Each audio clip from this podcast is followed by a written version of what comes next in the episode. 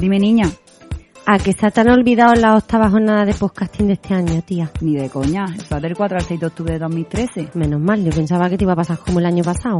¿Ha hecho la reserva en el Hotel Rafael Hoteles? Sí, sí. En la calle Méndez Álvaro 30, Madrid. Exacto, al lado de Atocha. Por Muy bien. ¿Y el vuelo desde Canarias ya lo tiene o qué? Lo cogí el otro día que me ha visto mi hermano.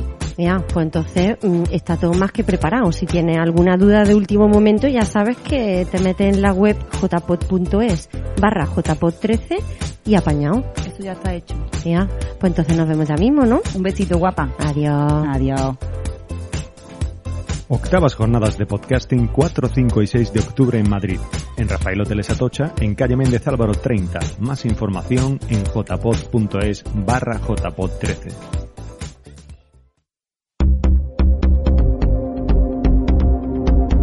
Bienvenidos a GeoCastaway, el podcast de geología y ciencias de la Tierra.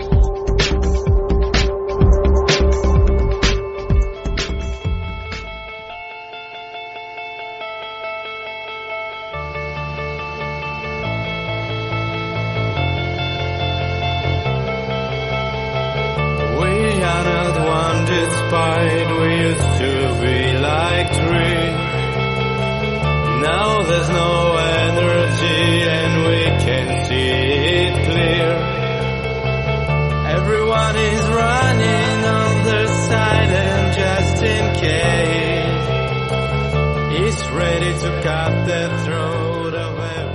¿Qué tal, geonáufragos del mundo? Bienvenidos a GeoCastaway, edición de septiembre. Hoy es 30 de septiembre, es el último día de mes y estamos grabando aquí, a- apurando el mes, número 43. Me encuentro en Tarrasa, tengo a mi lado, codo a codo, a Oscar nuevamente. ¿Qué tal? Hola Carlas, ¿qué tal? Eh, ¿Cómo estás? Bien, bien. ¿Cómo Aquí me ves? Contento de verte, sí, sí. Hace tiempo que no nos veíamos y, y nada. Esto de grabar conjuntamente siempre va bien. Ahora no me podré meter con Linux no porque puedes me- hablar mal de Linux. me vas a meter una colleja. Y por Skype eh, no hemos podido, bueno, eh, agendar ni presupuestar reunirnos los tres, pero sigue Vicen por Valencia. Hola Vicen. Hola, ¿qué tal? Ya hoy más cerca que nunca, ¿eh? Ya. Así que nada, a ver cómo sale el programa, ¿no? A ver cómo sale. Es septiembre. El mes que viene cumplimos cuatro años. ¿Quién lo iba a decir, no? Que llegaríamos tan lejos. Cuatro años. Cuatro años de programa. Sí, sí, sí. Empezamos un octubre del 2009 y pues nada, el mes que viene eso, cuatro años. Y cuatro años que han merecido la pena porque ganamos en el 2011 los European Podcast Award. Y este año eh, estamos nominados en la categoría de ciencia eh, como bueno estamos dentro de los cinco finalistas eh, como podcast de ciencia y bueno, el sábado, este sábado precisamente en las octavas jornadas de podcasting que se celebran del 4 al 6 de octubre en Madrid, eh, pues se va a hacer la entrega de premios y yo voy a estar. Carlas se va para allí, a ver si le toca un premio. Uno de los motivos que estoy aquí es para irme a las jornadas, conocer gente, hay muchos amigos y que conocemos a través de Twitter y las redes sociales y es un buen lugar Para ponerles cara, ¿no? para ponerles cara y creo que les dicen desvirtualizar, palabra técnica. Palabrota de estas técnicas. Sí, entonces, bueno, ahí voy a estar del 4 al 6 de octubre por Madrid y nada, si queréis pasar a, sal- bueno, iba a decir a saludarnos, pero solo, solo voy a ir yo. Así que si nos haría ilusión, al menos a mí particularmente, pues que si queréis charlar un rato y comentar cosas, pues ahí vamos a estar, solo, no sé, a través de Twitter, enviáis Yo creo, un tweet. Carlas, que te tienes que poner una camiseta que ponga soy de Geocastaway o algo así, con un hashtag. Sí, ya lo hemos hablado, tenemos que hacernos eh, merchandising, Merchandising. pero de momento no, no la tenemos. Incluso había pensado en hacer pegatinas, pero bueno, no, no ha dado el tiempo ni el dinero para, para llegar ahí. En fin, eh, ya está dicho eso, y dicho eso, vamos a hacer la intro ya normal. Quizás, ¿quién quiere de los dos seguir? Yo tengo un par de cosas, pero como ya he hablado suficiente, me reservo para luego. Hacer la revisión del guion, ¿no? Para que no nos dejemos nada. Carles, Ah, el índice. el índice, ¿sí?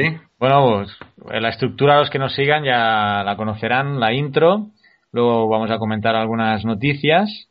Va a haber el momento magufo, También tendremos, en principio, Naun nos va a estar comentando las últimas actualidades De Mars en Marte, que me ha parecido ver que han encontrado agua, pero ya lo veremos. Han encontrado cositas, sí, sí. Y luego tenemos, eh, tenemos una entrevista sobre un, bueno, sobre contaminación en arsénico en China, un artículo que se publicó en Science y cu- cuyo autor es eh, Manuel Rodríguez Lado, vamos a hablar con él. Eh, un artículo que ha tenido, ha tenido mucha repercusión en los medios de comunicación por lo que significa, ¿no? En la detección o sí, en la probabilidad de ocurrencia o de presencia de arsénico en las formaciones geológicas y que está llevando muchos problemas en la contaminación de, aguas, en este caso en China, pero bueno, ya escucharemos la entrevista, es una metodología que puede exportarse a otros lugares. Y el tiempo geológico de, de Oscar, ¿verdad? Y también creo que ya estaríamos terminando luego con el, con el cierre y algunas, algunos comentarios que hemos tenido, algunas preguntas de nuestros oyentes. De que nos ha, una nos ha vuelto un poco locos, ya lo veremos más adelante, ¿no? Sí, creo que no tenemos respuesta definitiva. No, pero la podemos lanzar también para que a ver si la gente que nos escucha que nos diga también a ver si... Un geólogo de la zona, ¿no? Sí. Así que nada. Muy bien, no desvelemos nada ahora. No desvelemos nada, no, que luego todo se sabe. Muy bien. Pues, Oscar, dale tú, venga. Sí, nos damos con los sismos. ¿Eh? Pues bueno, vamos a hacer nuestro recorrido sismológico del mes. Y nada, empezaremos. Este mes hemos tenido alguno destacado. Sobre todo os sonará porque ha salido bastante por las noticias, uno en Pakistán. Pero empezaremos por el día 1 de septiembre. Eh, hemos tenido uno en Indonesia, en Kepulauan, Barat Daya, 6.5. Eh, luego tuvimos uno el día 2 de septiembre en Papua Nueva, Nueva Guinea. Este es uno de los típicos que sale, en Panguna. Eh, tenemos otro el día 3 de septiembre en Canadá. eh, en Vela Vela, dice el sitio, de 6.0. Luego, el día 4 de septiembre también tenemos otro en Japón, en la isla Izu, de 6.5. Eh, nuevamente el 4 de septiembre en Alaska, eh, en el sud-sud oeste de Atka, tenemos uno de 6.3. También otro que debe ser una réplica de 6.2, una réplica bastante parecida, pero 6.2. Y luego tenemos el día 5 de septiembre en Costa Rica, uno de 6.0 en el oeste de Sardinal. Eh, siguiendo por el mes, el día 6 de septiembre, tenemos uno en las Filipinas, en, el este-sudeste de Uyugan, eh, de 6.0. Y el 7 de septiembre ya tenemos uno de ya más remarcable, 6.6, en el este-sudeste de la ciudad de Tecún Humán, en Guatemala. Y ya pasamos al 15 de septiembre, tenemos otro nuevamente en Alaska, en, en el sud-sudoeste de Atka, que también estaríamos hablando de una réplica, 6.1. Tenemos otro en Indonesia el 21 de septiembre de 6.1 en el nor-noroeste de Niglat. Y ya el que comentaba antes, que ha sido quizás el más conocido del mes, o el más mediático, que ha sido uno de 7.7 en Pakistán, en el nor-noreste de Aguarán.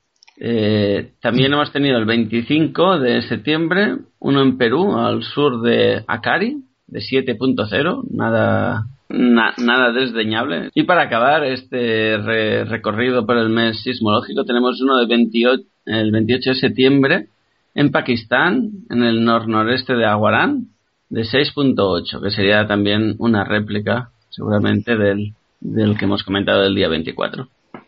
Y este, este Pakistán formó una isla, creo que lo tratamos luego, ¿o no, Vicente? At- eh, voy a leer una, un, post de los viajeros estelares, ¿no? Que es un, es un blog, ¿no? Lo que, la noticia que han, colgado ellos aquí de destellos de una isla fugaz. Y el pasado 24 de septiembre, como decías, ¿verdad? Un, un terremoto devastador de magnitud 7.7 asoló el oeste de, de este país, que causó 350 muertos y dejando unas 100.000 personas sin hogar. Eh, un desastre en toda regla que tuvo, sin embargo, un efecto secundario inesperado. Con el surgimiento, me acaban de llamar a casa. pong, pausa. Bueno, siguiendo lo que decía Vicente, eh, estuve leyendo esto que iba a comentar ahora y no es tan extraño que aparezca una isla así de golpe, lo que normalmente desaparecen y pueden estar asociados a diferentes temas geológicos, uno de los cuales podría ser, por ejemplo, en un delta. A veces hay bolsas de, de arcilla y cuando hay movimiento sale como un pequeño diapiro de arcilla y luego desaparece, se erosiona rápidamente y vuelve a desaparecer. No sé el caso exacto de este, a ver qué nos va a contar Vicente, pero no es una cosa así extraña que vaya a suceder a Serían veces. islas ef- efímeras. Efímeras, sí, sí. Rollo, cosas muy puntuales. Y nada, ¿qué más? No sé. Bueno, pues sigo. Ah, ya. seguimos. Vicente, ya ha vuelto, Sí, vale. perdón. Yo, Eh, yo que- estaba comentando, Vicente, no sé si me has oído, que a veces pasan estas cosas que aparece una isla y luego de- vuelve a desaparecer, como fenómenos de diapiros en arcillas que salen en deltas y luego son erosionadas y tal. Pues Pero algo bueno, así. acaba de tú de comentar la noticia y nos desvelas cómo se ha formado. Sí, bueno, eh, no sé por dónde iba, pero vamos, que, que se formó dejándonos eh, un, que, hubo 100.000 personas sin hogar, 350 muertos, pero con un efecto secundario fue que delante de las costas de la región de Wada, en las costas del Índico, apareció una nueva y pequeña isla. Es un acontecimiento, como dice, es espectacular, aunque no es único, ya que se trata de un fenómeno observado después de grandes sismos, con la diferencia de que en esta ocasión pues ocurrió en aguas poco profundas y delante de una costa relativamente poblada y que eh, el geólogo del Servicio Geológico de Estados Unidos, Bill Bar- Barnhart, explica que la isla es en realidad una gran acumulación de barro del fondo marino que fue empujada hacia arriba. O sea que, Ah, mira. lo que, lo que tú decías, ¿no? Me gusta que los del USGS piensen igual que yo. Y, y apunta que esta zona del mundo parece ser testigo de muchas de estas formaciones, ya que la geología es la correcta para su formación. Necesitas una capa relativamente superficial de gas metano, dióxido de carbono o, o algo más y, flu- y fluidos de bajo presión. Y cuando esa capa se altera por las eh, ondas eh, sísmicas, como es el caso del terremoto, pues los gases y los fluidos se vuelven bollantes y se precipitan hacia la superficie, arrastrando roca y barro con ellos. Pues sí, ¿no? O sea, más o menos un poco el proceso que explicabas tú, ¿no?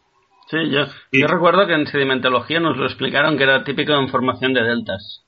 Que en muchos deltas así importantes a veces salían pequeñas islas puntuales muy verticales de barro y luego desaparecían.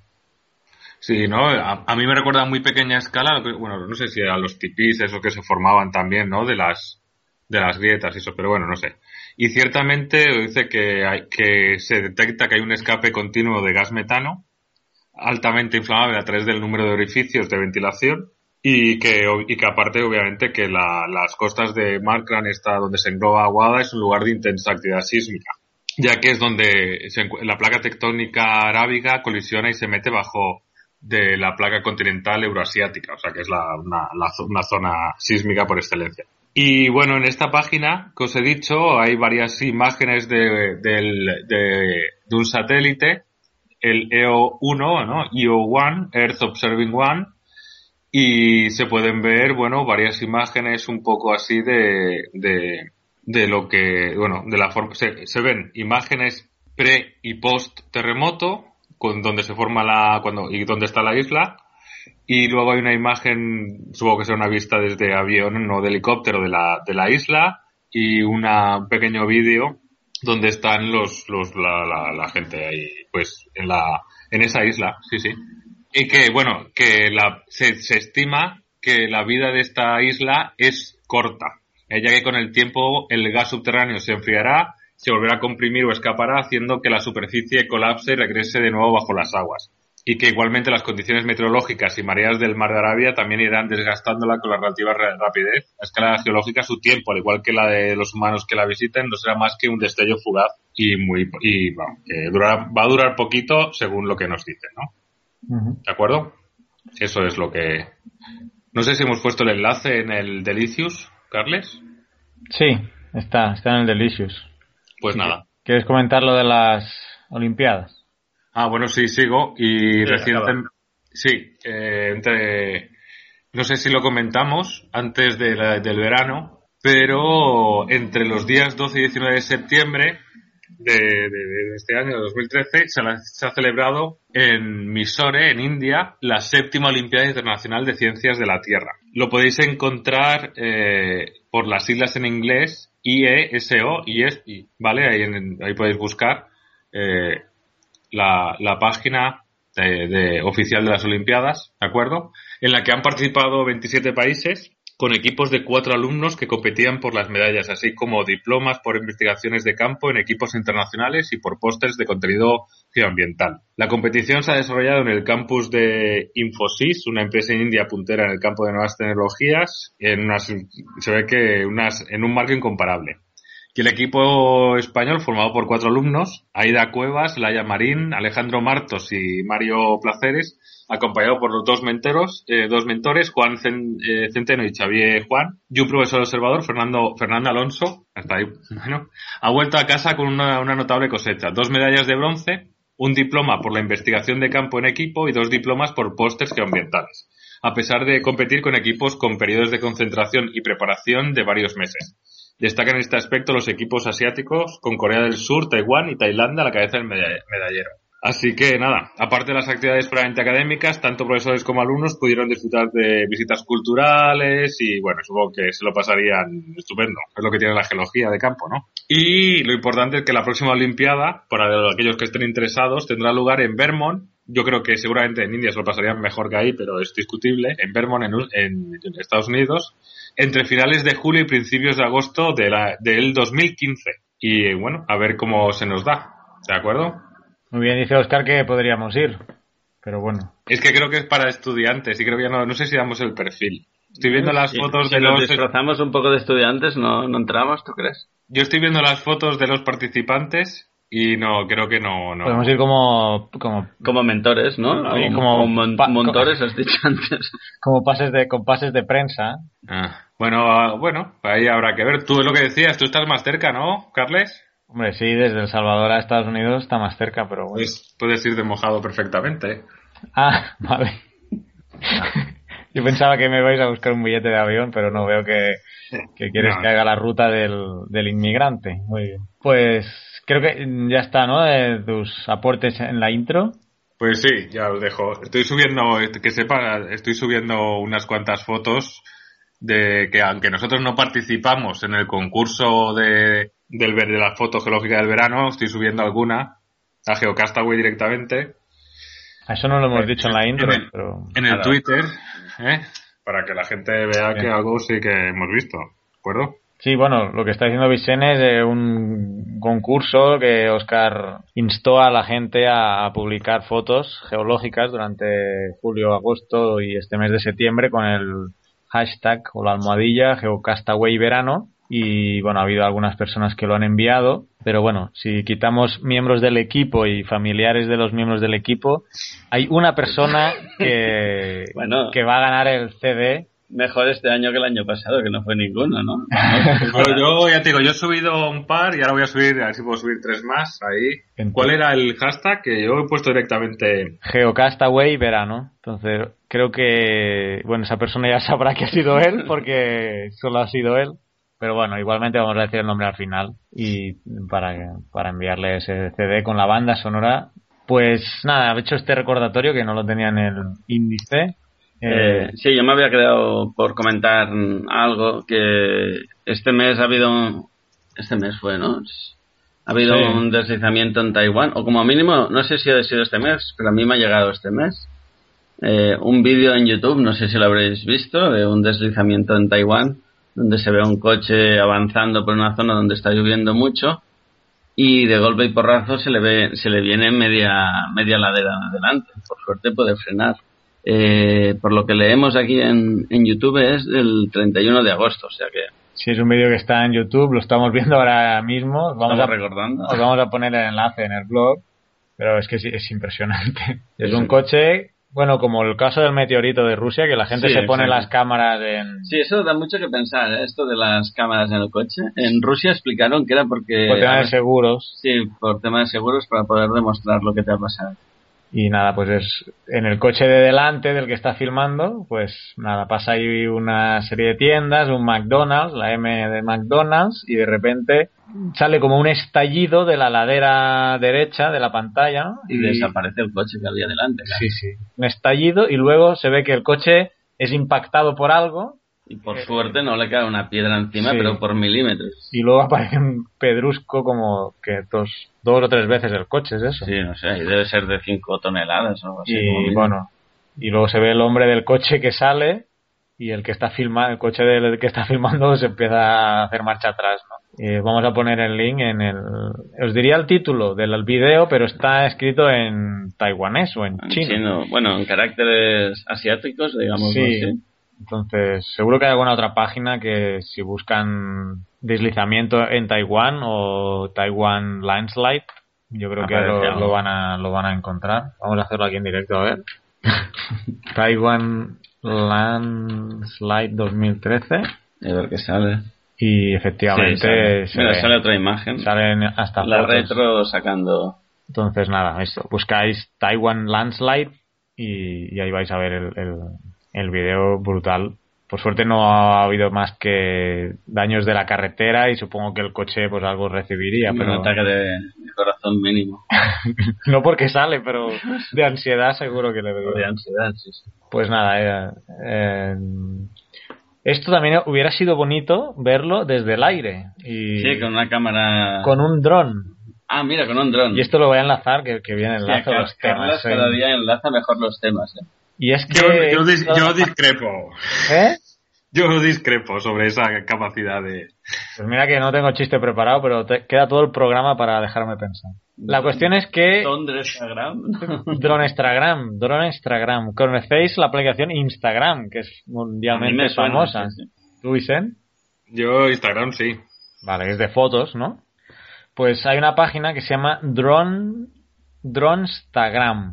¿De qué, ¿De qué va esta página? Pues publicar fotos, pero hechas con drones. Los drones, estas... ¿Y qué son los drones, Carlas? Explícanos. ¿El Vicent sabe qué son los drones? Sí, ¿no? Sí, los drones son los aviones no tripulados que utilizan ahí los americanos ahora para todo, ¿no? Vale, Bueno, pero- los americanos hace tiempo y ahora todo el mundo los utiliza. Yo ¿eh? se han hecho famosos por eso, pero la cuestión es que tú te puedes comprar un dron, que es un aparato que vuela y punto. O sea, es el típico avión, avioneta a distancia. O sea, perdón, a ya distan- está. sí, dirigida a distancia. Pues hay una página, supongo que habrá más sitios, ¿no? Eh, hay una página que se llama artdrone-2.es, aquí en España.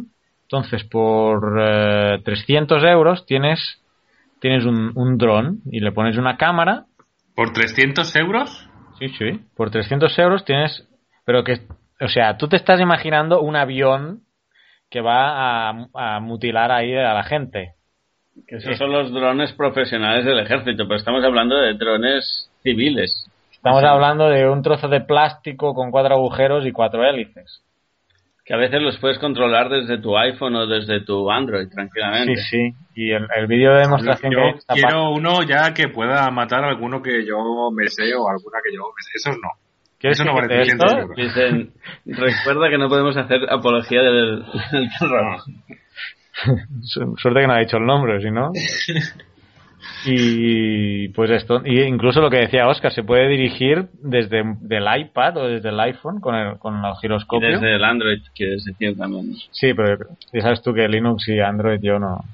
Entonces, espera, espera, no me pegue. Y nada, entonces, si tú tienes un dron y si no lo puedes conseguir por 300 euros, pues puedes publicar tus fotos en Dronestagram. Y hay fotos realmente eh, brutales, de, o sea, de cualquier tipo, claro, pero a nosotros nos interesan las más geológicas y hay de, pues esto, de volcanes, de playas, de montañas. Entonces, bueno, De animo- cráteres. Sí, sí, sí. Luego, claro, hay edificios de ciudades. Incluso creo que hay una categoría que se llama ceremonias. Aquí, ceremonias. Yo no sé si es una boda de esto, aquí, pues desde el aire. O, ¿ves? Aquí es Eventos que se eventos hacen. de cohetes. Y está el dron ahí, pero como le pegue un cohete.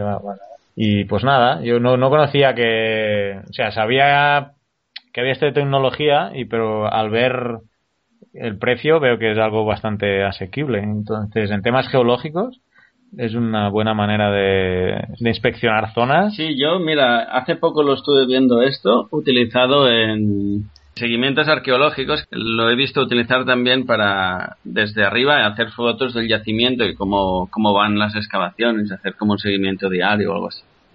Y esto antiguamente se hacía en las obras, se hacía contratando un avión que te pasaba por encima de la obra, en obras lineales estas, Mucho me invento yo, 30 Claro. kilómetros, pues alquilabas a, a mitad, a inicio y a final de la obra un avión para que te hiciera fotos por, por la obra y te diera una imagen global.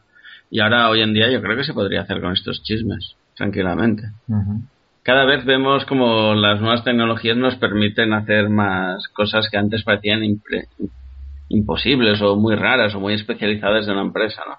Yo lo que me ha acabado de alucinar es que tienes tu iPad, estás viendo la cámara que está instalada, o sea, estás viendo lo que ve el, el dron y con el giroscopio, o sea, no hay un joystick ni nada. Tú mueves el iPad, inclinas el iPad y vas conduciendo el, El, el smartphone, quieres decir, el iPad, a la tablet o el smartphone. Hay que a ser. Carles a- Apple le paga, le paga medio podcast. No, bueno, es cuestión de tener.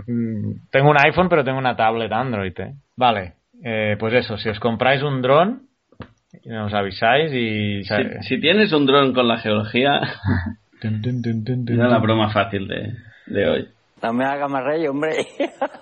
Eh, pues nada, ¿y qué más tengo que comentar yo?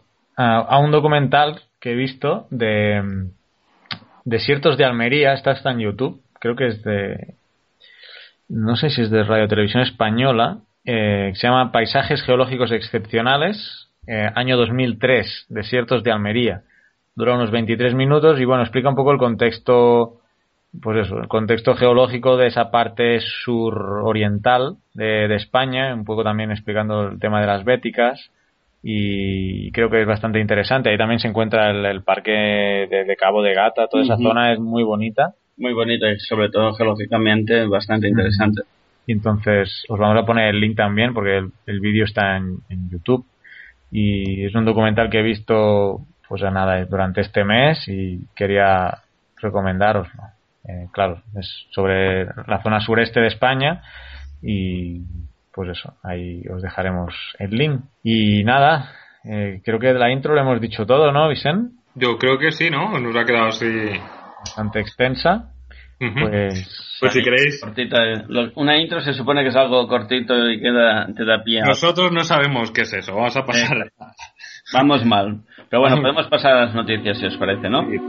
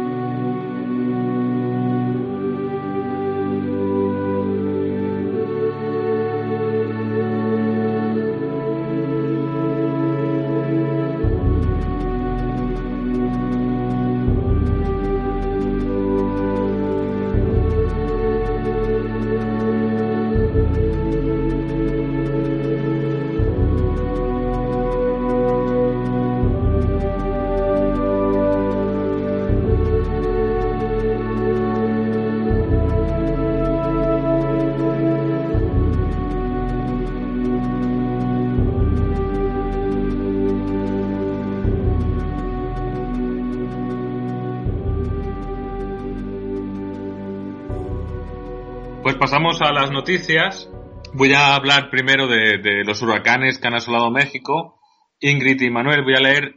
Igual se hace un pelín largo, voy a ir saltando porque quiero leer por lo menos fragmentos de tres noticias eh, relacionadas con este caso que salieron en el país entre los días 27 y, y 20 entre 26 y 27 de septiembre, es decir, de estos días, no un poco para ver lo, la barbaridad de lo que de lo que ha llovido y de lo que ha pasado, ¿no? Empezamos por una por la primera que se titula Radiografía de dos tormentas que inundaron México. Eh, las lluvias provocadas por, por Manuel y Ingrid, que es como se llaman los dos tor- eh, huracanes, tormentas que, que inundaron México, convierten este mes de septiembre en el más lluvioso desde que existen registros. Y vamos a empezar con unos cuantos datos, ¿no? En las dos últimas semanas ha llovido mucho en México, muchísimo. ¿Cuánto? 162.000 millones de metros cúbicos de agua.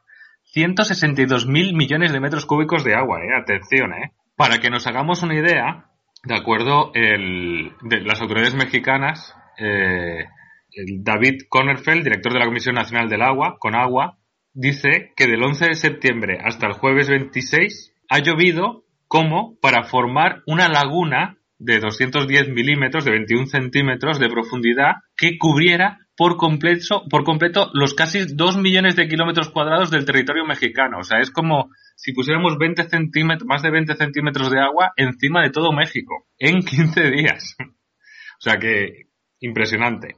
Obviamente, el problema es que no ha llovido igual en todos los rincones de la República Mexicana, ¿no? Aunque han efectuado a, a 22 estados, el, el, estado que más impacto ha tenido ha sido el de Guerrero y que obviamente están esperando a que termine el mes, ¿no? Para poder eh, hacer el estudio completo de la pluviosidad pero dice que, por ejemplo, la estación meteorológica de San Isidro, muy cercana a Acapulco, ha registrado en lo que va de mes 1.251 milímetros, ¿de acuerdo? Y que en el punto del país con los niveles más altos, la cifra de la media anual era de 766. Estamos hablando prácticamente del doble. Como decíamos al principio, la culpa de todo esto lo tienen los ciclones Manuel e, e Ingrid, que azotaron México al mismo tiempo y que hacían más de 50 años que dos fenómenos meteorológicos de esta magnitud, de esta envergadura, no coincidían en el país. Ha ocurrido en, ocasiones anteriores, pero no es habitual, ¿no? O sea, tampoco es, estamos hablando de 50 años, o sea, tiene un periodo de recurrencia, podemos hablar geológicamente relativamente corto, pero claro, tampoco es que sea lo, habitual. Y como decía, están esperando que termine el mes para poder hacer el recuento pero vamos, desde que tienen 125 años de registro, este está siendo el año, eh, el mes de septiembre más lluvioso con, el, creo que el anterior era 126 milímetros de media y este año ya van por 212. Por decir algo de, la depresión tropical eh, que se conoció como Ingrid, eh, tocó, llegó al sur del Golfo de México el viernes 13 de septiembre llegó a alcanzar la categoría de huracán, pero tomó tierra degradada en tormenta tropical tres días después y entró en territorio mexicano con vientos sostenidos de 100 kilómetros por hora y se fue desplazando por el país. Y en este caso Veracruz fue el estado más afectado por esta lluvia y fue pasando pues a los estados de Tamaulipas, San Luis Potosí, Nuevo León. Y el viernes 13 también la tormenta tropical Manuel se había formado frente a las costas, mexicanas del Pacífico y ha sido el que más daños ha causado porque el Manuel lo que pasó es que por la presencia del otro se mantuvo durante mucho tiempo estacionado, estacionado sobre el estado de Guerrero. Es lo que hizo que no se movieran, se quedaran estáticos y lo que normalmente pasa de largo, pues se quedó fijo y dejó esta gran cantidad de lluvia. ¿no? Más o menos esto lo que sería un poco el resumen del, de, esta noticia. Pasamos a un poco a la evaluación de los daños. En el, de, el 26 de septiembre podemos hablar que estas dos tormentas han causado la mayor destrucción de infraestructuras en México desde el terremoto de 1985. Pero lo primero que hay que hablar es que eh, ha habido, o a, o a esta fecha había 139 muertos 53 desaparecidos y más de 52.000 personas que se habían quedado sin techo. Aparte de eso, los daños materiales pues han sido eh, catastróficos. Se, cree, eh, el presidente está hablando de alrededor de 39.000 millones de pesos, que son unos 3.100 millones de dólares, pero que esa cifra se puede quedar corta, ¿de acuerdo? Comparado con el histórico de, lo que ha costado eh, restaurar o, recuperar zonas, ¿no? Están, lo comparan con un huracán de 1997 que, que les costó alrededor de 6.000 millones de dólares. Calculan que hay un, más de un millón de casas afectadas, 1,2 millones de casas afectadas en todo el país y que todo esto, que solo las de vivienda social, las que son concedidas por créditos respaldados por el gobierno, tendrían a 11.000 millones de pesos eh, repararlas. La reconstrucción de las carreteras se calcula en 30.000 millones. Y bueno, y podemos seguir, o sea, es un tema de, de una barbaridad. Y para terminar ya rapidito con el tema este, claro, ahora vienen las dudas, las preguntas de si las autoridades fallaron en las alertas por los dos ciclones, ¿no? Obviamente yo creo que prever esta cantidad de lluvia no, pero cómo han actuado, pues siempre, siempre se podrá revisar y aprender, ¿no? Y bueno, en la noticia de del 29 de septiembre habla de que hace una semana que dejó de llover pero que las preguntas que han surgido es sobre si las autoridades actuaron correctamente y a tiempo para evitar o mitigar la catástrofe. Y bueno, que ahora es el debate que está en, en México. Yo creo que eso supongo que vendrá para largo. Esta protección civil, el gobierno estarán discutiéndolo y lo único que esperamos, aparte de que se hayan hecho bien o mal las cosas, es que desde luego que sean capaces de aprender de los errores y que, y que esto sirva pues para evitar mayores desgracias en el futuro, ¿no? Y aparte de esta noticia, quería hacer una pequeña reseña corta un poco sobre el tema del, del fracking, para no variar, porque eh, durante este verano también ha estado aquí Fracking, en España. fracking, ahí, ahí. esa. Ahí, ¿no? Bueno, ¿qué os parece? ¿Qué os han parecido los datos de, de las lluvias, de las lluvias que han caído? 162 mil millones de metros cúbicos de agua. Yo creo que es que no es manejable eso. Eso no es, no, no, para- eso, te haces una idea de que haría, sería una capa de 20 centímetros que cubriría un país como México, que son Sí, 2 sí. millones de kilómetros cuadrados, es que es una barbaridad, ¿no? Eso se puede equiparar a, yo qué sé, a Japón con el tsunami. O sea, Japón es un país súper preparado, pero ha venido un evento tan brutal que, o sea, que, ha sobrepasado. Entonces, No, algo parecido en México, o sea, si llueve tanto ya puedes tener ahí... Un cálculo fácil sería, ¿qué ¿cómo tendría que haber diseñado yo un puente en X río para que pasara esa cantidad de agua? Sería imposible hacer un puente que, que soportara esa cantidad de agua. Sabemos que el riesgo cero no, no ni existe y aparte eso, un coste inasumible. Pero, pero bueno, si son capaces de, de evaluar, mejorar los sistemas de alerta y todo eso, yo creo que eso siempre bienvenido será, ¿no? Claro, claro, ahí está el punto clave, ¿no? El, el tema de la, del sistema de alerta temprana, evacuación, en, mag- en- en magnitudes de ese tipo, la respuesta a la emergencia es, es lo vital, porque Y a- obviamente no se va a poder contrarrestar. Y aparte de que, de que haya sido una barbaridad, porque me parece increíble, o sea, es, me parece brutal, el, el tema de que puedan coincidir dos tormentas, igual no de tan magnitud como estas, pero dos tormentas, y que eso haga que se fijen y que no se puedan desplazar, y por lo tanto la lluvia sea fuerte, estaba hablando de, de que sí que te podía tener una recurrencia de 50, de 50 años, ¿no? el yo bueno de cuando estuve ya hace unos años en el Salvador el problema que tuvimos con el Ida también fue ese no que hubo una, una segunda tormenta tropical más pequeña que, que bloqueó digamos un paso de una tormenta sí que más fuerte y entonces en vez de pasar sí que fijó un poco no ese es el problema. Es, eso sí que es un problema que, que sí que puede ser recurrente que tiene un periodo de recurrencia pues puede ser de 50 años no lo que pasa es que si han coincidido dos tormentas muy fuertes, ese es donde ha habido la, la barbaridad de agua, ¿no? Pero que también tenemos que saber que tampoco es una cosa que pase cada mil años, ¿no? Por lo que estamos viendo, ¿no? En el caso del Ida fue exactamente algo, lo, lo- mismo parecido, solo que la otra tormenta no era tan fuerte y, y estaba más en el, creo que estaba más en el Caribe, ¿no? No, no afectó a la población. A veces lo que ha pasado también eso pasó en El Salvador en el 2001, creo que fue que hubo primero te- eh, terremoto fuerte y luego en, en, en la época de lluvia siguiente. Eh, el tema del- fueron muy exageradas, pero bueno, como había habido el sismo anterior que había removido un poco, pues hubo más facilidad de deslizamientos, ¿no?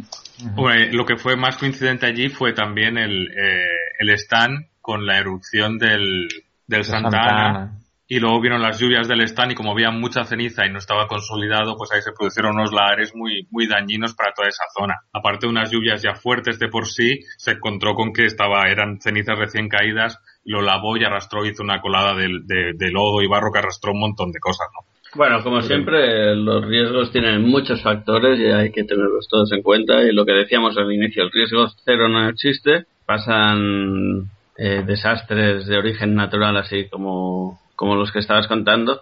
A veces se les puede hacer frente, a veces no, pero como mínimo lo que sí que tiene que quedar claro es que tiene que ser la última vez que haya pasado una cosa así, ¿no? Que tienen que mejorarse las, las medidas preventivas o, buscar maneras para que no afecte de- de- de tal modo a la población. Bueno, y seguimos con, la, con otro tema que es con el fracking. Este verano aquí en España ha habido movimiento de estos temas. Yo tenía entendido que ya se había aprobado, pero he estado buscando la noticia y no la he encontrado. O sea que si algún oyente me encuentra, tiene el link o algo y nos lo quiere mandar, pues Yo creo que no se ha aprobado, ¿eh? creo. Pero vamos, lo que sí que está claro es la intención del gobierno. De, de, de hecho, hay un artículo del 30 de agosto del gobierno allana el camino a la explotación de gas con fracking, en el que el ministro de Industria, José Manuel Soria, está, comenta y que está decidido Uh, a ¿puedo, facilitar- parar- ¿Puedo pararte?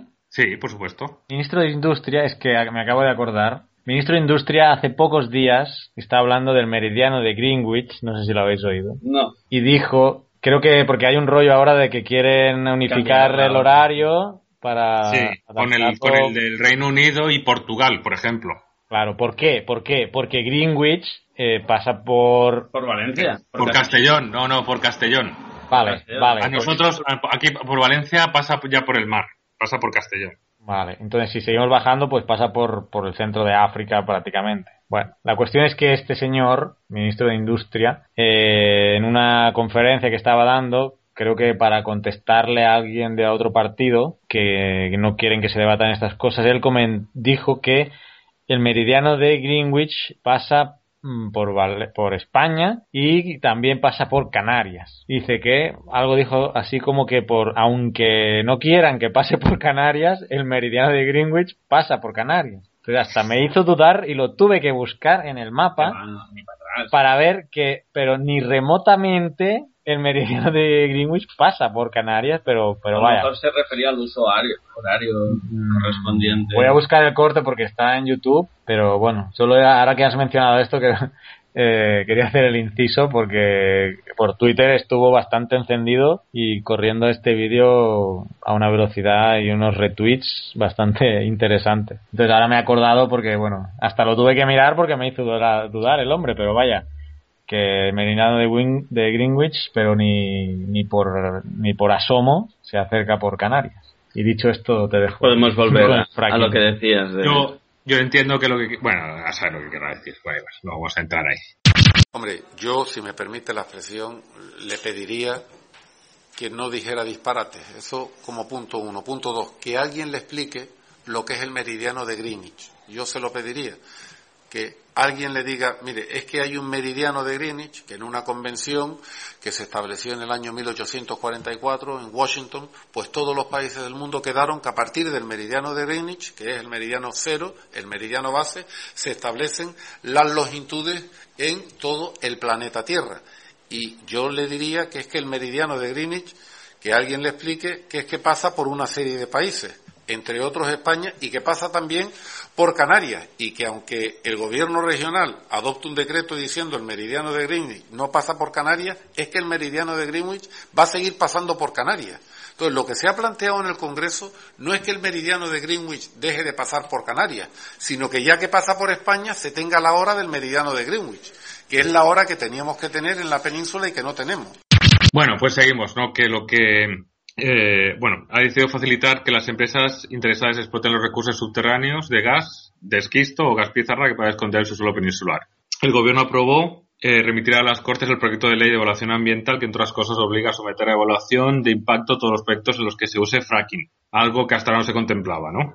Y según ellos se refuerza el control y apli- a- aplacar a los críticos, ¿no? Pero estamos como siempre, ¿no? Las, las hay, eh, hay un lobby a favor, obviamente que están a favor y que habla de que hay gas en España para dentro de nueve años de consumo y hay otros que dicen que, que lo que hay ahí no es explotable. Se habló un poco de, de que hay, ya hay diferentes concesiones o pre- previstas para poder empezar a explotar y un poco la situación en Europa. Polonia y Reino Unido están por, por el fracking y Francia, a pesar de que estaba aprobado, han puesto una, hay una moratoria para su uso. Por otro lado, eh, por otro lado, el gobierno de Mas, el gobierno de Cataluña, ha acordado no conceder licencias para el fracking. Y si no estoy equivocado, creo que, que el gobierno vasco creo que también se posiciona en este sentido, pero estoy hablando de memoria y puede que esté totalmente equivocado. Tengo la noticia aquí delante y que el gobierno catalán resolvió ayer no conceder licencias de fracking.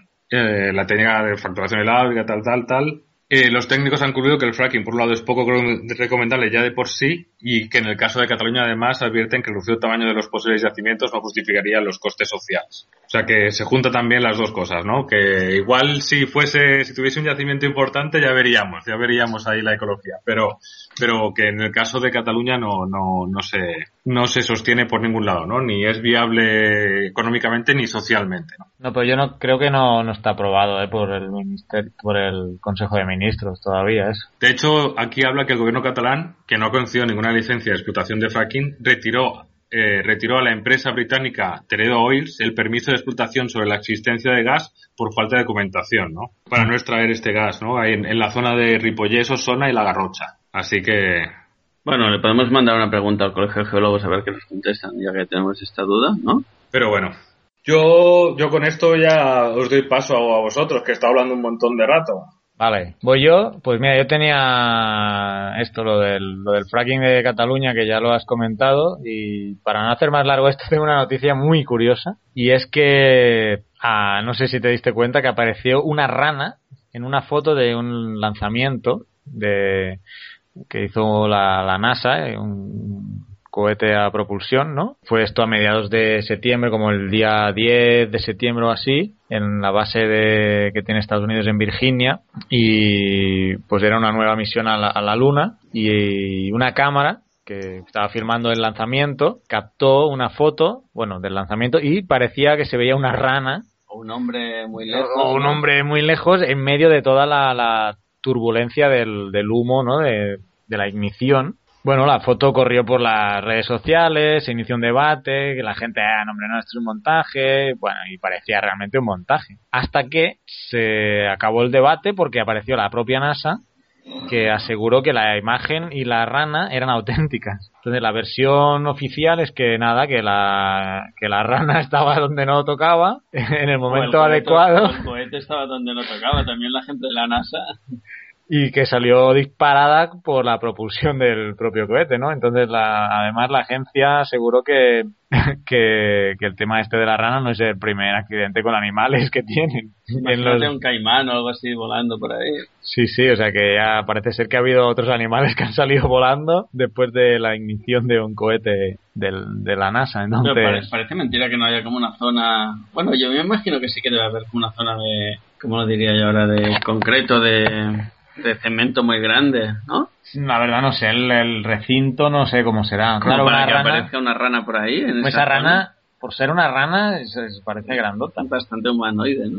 bastante humanoide, pero por eso supongo que decían de la veracidad de la foto, pero Ya. si sale la NASA dice no, no, Y nos ha pasado con otros y animales. nos ha pasado con otros. a saber qué pasa. Pero bueno, desde aquí pediríamos a la NASA que puedan algún, alguna barrera para salvaguardar, salvaguardar la vida de los animales. Sí, por favor, NASA sea un poco más delicado con la vida de... que la, eso de que la, la rana estaba donde no tocaba, quizá lo pondríamos poner al revés, que el cohete también lo han puesto en un sitio donde quizá no toca. Nada, eh, la noticia la encontraréis en Delicious, pero vaya, yo creo que si buscáis rana lanzamiento NASA, Seguro que sale. ahí va a estar la foto, seguro.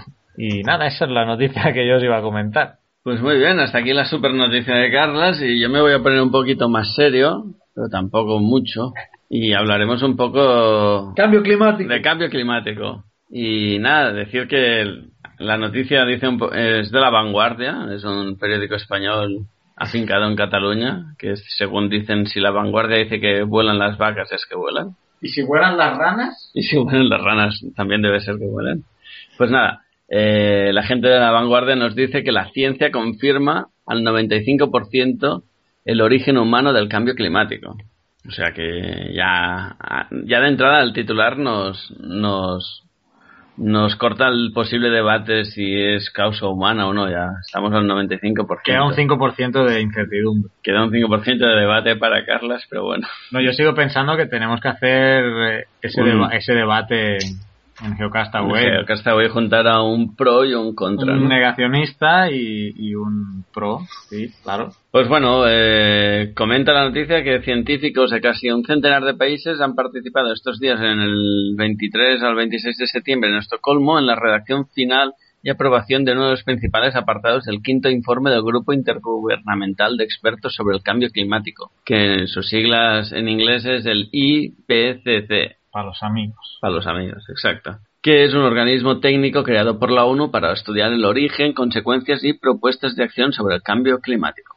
La primera parte del documento del IPCC, que elabora un grupo de trabajo, se ocupa de la física y la base científica del cambio climático e incluye un resumen técnico de 14 capítulos y diversos anexos, entre ellos un atlas de proyecciones climáticas globales y regionales. En la preparación de este documento han participado 259 autores de 39 países. El grupo de trabajo 2 se encarga del estudio de los impactos, la adaptación y la vulnerabilidad en la relación con el cambio climático y el grupo de trabajo 3, que completará su trabajo en octubre del 2014 evalúa las medidas para mitigar el cambio climático. Pese a que las investigaciones sobre las causas del cambio climático continúan en marcha, las evidencias científicas que indican que la acción humana es la causa principal del actual cambio climático se han consolidado año tras año, reduciendo el menor número de incertidumbres sobre las graves consecuencias que puede comportar la falta de acciones para hacer frente a este proceso, explicó Kim Dine,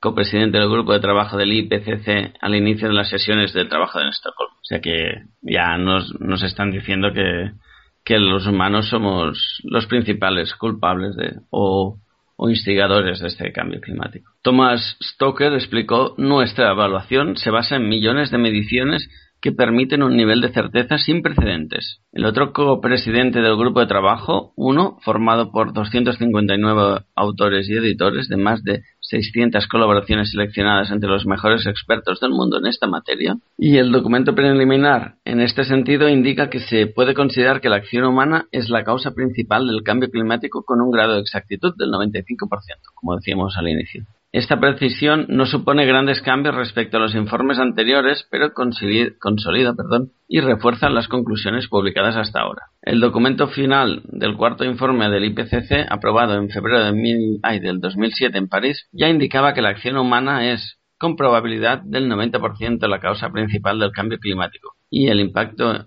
de este fenómeno es inequívoco y provocará a lo largo del siglo olas de calor, sequías, inundaciones y subidas en el nivel del mar. El IPCC indicaba en el 2007 que las temperaturas del planeta han subido de promedio durante los últimos 100 años 0,7 grados centígrado- centígrados. Los 10 años más cálidos desde que se iniciaron los registros en el decenio de 1850 se han dado desde 1994. La responsabilidad principal de este proceso es atribuible a actividades humanas como las emisiones de gases de efecto invernadero procedentes de la quema de combustibles fósiles en industrias, calefacción, transportes, entre otros. Y hasta aquí la noticia. Como siempre, este tema genera mucho debate. A mí me gustaría. Yo soy de los que pienso que el, el origen humano es, es destacable, no es mínimo, por, ni mucho menos. Pero sí que me gustaría, esto que dicen que han hecho modelos climáticos de proyecciones, y hace muchos años que están haciendo modelos climáticos, y cómo los van validando, y si realmente se van, eh, los van acertando o, se desvían mucho, eso casi nunca llega a la noticia. Estaría bien un día intentar hablar sobre eso también, Carlos. Sí, por eso yo creo que es, vale la pena seguir haciendo, mantener ese tema del debate, porque bueno, estoy buscando ¿no? una noticia, porque el mismo informe del IPCC reconoce, lástima que no lo tengo delante y estoy hablando de memoria, reconoce que ha habido, o sea, que la progresión que ellos esperaban en los modelos no es, no, No ha es sido, correcta, no es la correcta por una acción de absorción de los mares. Entonces, es- el propio IPCC, a pesar de esta conclusión que acabamos de leer, reconoce que ha habido una desaceleración. No, o sea, no estamos en negativo, pero está desacelerando, al menos estos, creo que mencionaban 10 años, 10 años ¿eh? de desaceleración en el, en el cambio climático. Claro, pero hablando de- en cambio climático a nivel global, 10 años es poquísimo. Claro, claro, Y más entonces- en escala geológica. Por eso, entonces, eh, a pesar de eso, ellos mantienen, obviamente, por lo que tú dices, pero bueno, eso puede, eso puede a los negacionistas les puede servir para Dar alas, sí, hombre, no, no. dar alas también. Por eso también Los es datos están ahí y quien ha dicho una proyección la tiene que cumplir o ver- validar, ¿no? Pero- Los modelos no se hacen que se cumplen perfectamente, sino que se van calibrando y validando. Y no es lo que, lo- lo que- haciendo esta gente.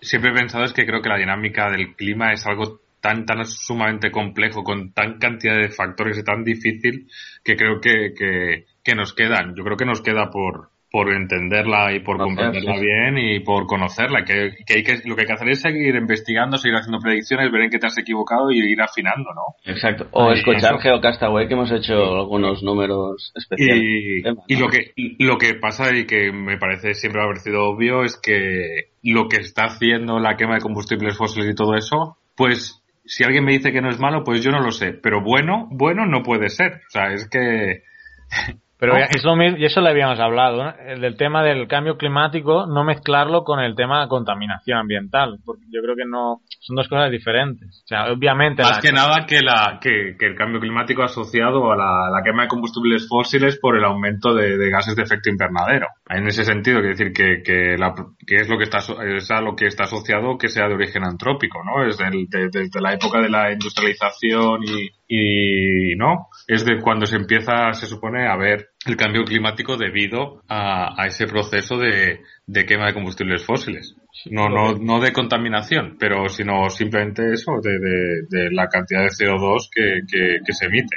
Lo que sería interesante es lo que decía Oscar, ¿no? Que igual que hablan de probabilidad del ser humano en, en- en la incidencia, también yo creo que los modelos actuales son mucho más afinados. Ah, pero, claro, entonces aquí dos cosas. Una, que mencionen qué, qué porcentaje de incertidumbre tienen sus modelos. Eso no, creo que no lo mencionan, creo. O, o- habría que leerse los artículos Exacto, científicos pero y la otra cosa es seguro que también cuando se empezaron a hacer los primeros modelos, las predicciones, que si tú coges el artículo de hace 10 años o 15 o 20 de, de un modelo que salió en esa época, no sería interesante hacer esa investigación para ver qué pronosticaban para 2013 y ver qué tan ¿Cómo acertado no, porque a lo mejor, no digo que sea así porque no lo he mirado, pero digo, a lo mejor pronosticaban eh, ya una subida del mar de no sé cuántos metros en no sé dónde. Y, y eso no se ha Yo- cumplido, o sí, ¿sabes? Que sería interesante, y a lo mejor en el futuro Geocastaways podríamos hacerlo, ver cómo se han ido afinando las proyecciones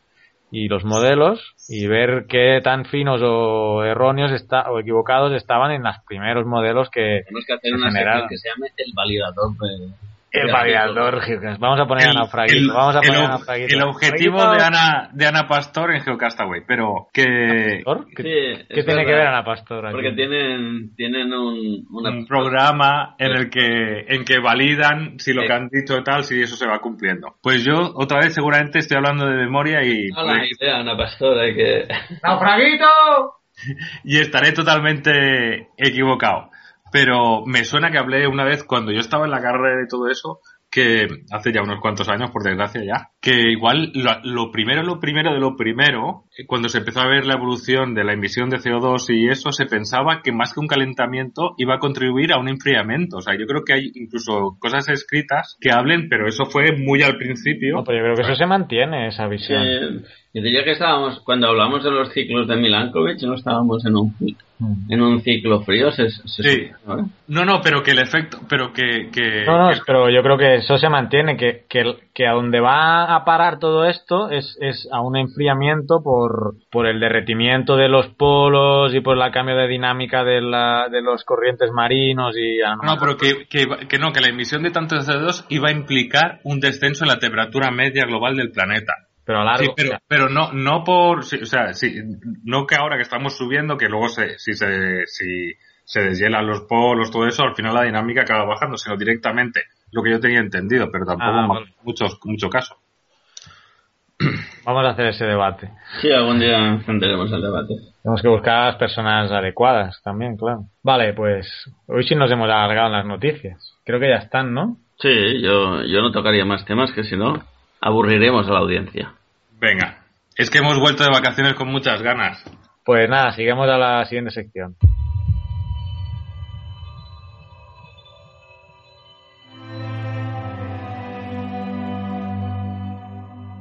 Estás escuchando Geocastaway, el podcast de geología y ciencias de la Tierra.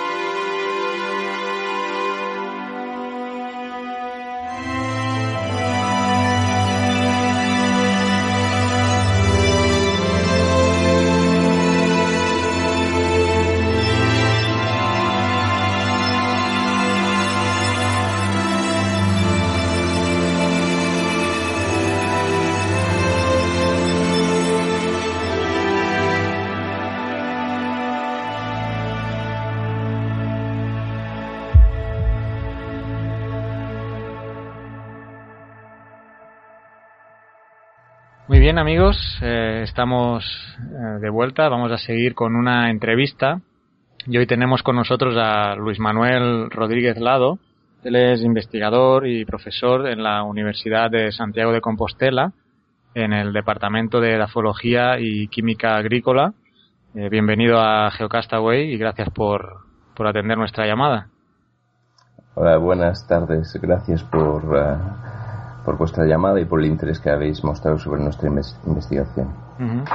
Sí, precisamente, pues eh, vamos a estar charlando sobre um, un estudio que salió en la revista Science, eh, creo que se publicó en agosto de este año 2013, y que trata sobre el tema de contaminación por, por arsénico en el estudio se ha centrado en China, ¿no?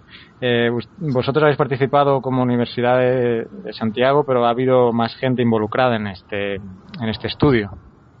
Bueno, sí, en, realidad el, proyecto no nació en la Universidad de Santiago, nació en, eh, el uh, Instituto de Investigaciones Acuáticas de Suiza, del LABAC, en Dubendorf, eh, al lado de Zúrich la propuesta fue realizada por uh, la doctora Annette Johnson, que es una de las investigadoras del grupo de calidad de aguas de ese instituto, y, y empezó en el 2009 y yo comencé trabajando allí. Me presenté a, a una plaza para realizar este estudio como modelizador ambiental. Gané la plaza durante tres años dos años y algo y el trabajo pues lo finalizamos ahora, aunque se, se ha finalizado ya hace dos años y, medio más o menos, los resultados salen ahora. Un estudio que ha tenido mucha repercusión en, en, los medios de comunicación, por lo que he podido ver consultando en Internet, muchos medios de prensa, y no sé si otra gente te ha hecho entrevistas, supongo que sí, pero ha tenido bastante repercusión. Luego entraremos en los detalles del estudio, pero ¿cómo te esperabas esta difusión tan grande de, de estos resultados? Eh, al principio, pues sinceramente no, pero después una vez que fue aceptado por Science, pues ya nos advirtieron que había sido seleccionado como un artículo para hacer una conferencia de prensa especial entonces pues eh, la repercusión obviamente es mucho mucho mayor. Para la conferencia de prensa se realizó el 22 de agosto de este año en Zúrich. Eh, pues fui invitado a la, a la conferencia y ya se nos advirtió que estaban 9.000 periodistas acreditados para la difusión de la noticia. No los no acreditados. Eh, de todas maneras, eh, no todos los uh, acreditados pues, eh, pues mostraron eh, interés en la noticia. Los, los, medios más importantes sí, pues tenemos, hemos tenido entrevistas en, en la BBC, BBC World, The Guardian, Le y todos los medios suizos, pues medios españoles, pues desde la Voz de Galicia hasta el ABC eh, el, el, mundo. Entonces, eh, la, repercu la, repercusión nacional fue importante, pero la repercusión internacional yo creo que quizá fue mucho más importante. Uh -huh. Quizás podríamos, nos podría explicar un poco, pues esto, el, el abstract, ¿no? De, de ese estudio, el, el, resumen de lo que ha consistido y los resultados más, quizá más interesantes de, del mismo. Bueno, en realidad el estudio, nosotros trabajamos en arsénico en el sudeste asiático, pues el grupo de, investigación de Zurich tenía experiencia en uh, estudios de contaminación por arsénico en, uh, en Vietnam y en Camboya. Yo particularmente comencé a trabajar en estudios en arsénico en, la Comisión Europea, estuve trabajando en un centro de la Comisión Europea en Italia y a partir de ahí pues un proyecto europeo sobre estudio de eh, la contaminación geogénica por arsénico en Europa pues me puso en contacto con estos este grupo de investigación y a raíz de ahí pues empezamos a trabajar eh, inicialmente en Camboya hicimos un artículo hace años en, en Camboya y el siguiente paso era China ¿por qué China? Bueno, China es un país muy grande, donde se sabe que hay desde los años 60 aparecen casos de arsenicosis en la población y el gobierno pues eh, declaró en 1994 la arsenicosis como una enfermedad endémica en el país. El problema de China es que las dimensiones del país no permiten eh, em, el muestreo total de los pozos que se están utilizando para el agua de consumo humano. Entonces han realizado una campaña intensiva desde el año 2000 que han analizado más de 200.000 pozos, pero claro, eh, finalizar la tarea de, de, prospección de todos los pozos para mirar dónde están las zonas de contaminación es una tarea que todavía llevará décadas para finalizarse. Entonces el principal objetivo era, en vez de esperar a que mm, los nuevos casos de contaminación por arsénico se detectaran a, a, raíz de la aparición de nuevos pacientes contaminados, pues sería interesante eh, construir un modelo, un modelo estadístico que nos permitiera predecir dónde potencialmente pueden estar eh, afectadas las aguas de esos pozos. Entonces fue lo que nosotros hicimos. Hicimos un, a partir de un, un muestreo de campo que no lo realizamos nosotros. Fueron nuestros colaboradores eh, de la Universidad de Shenzhen en China que nos proporcionaron los datos. Tenemos más de 3.000 datos de, de arsénico en, a nivel, uh, a nivel uh, de, de poblaciones.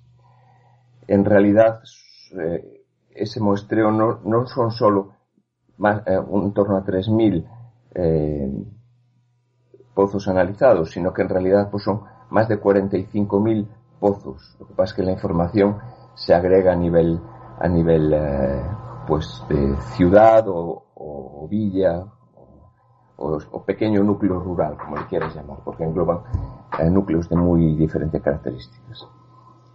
Eh, entonces, a partir de esos de esos puntos, lo, eh, lo que prim, lo que hicimos inicialmente fue eh, buscar que, cuáles eran las condiciones ambientales en las que se producía la liberación de arsénico.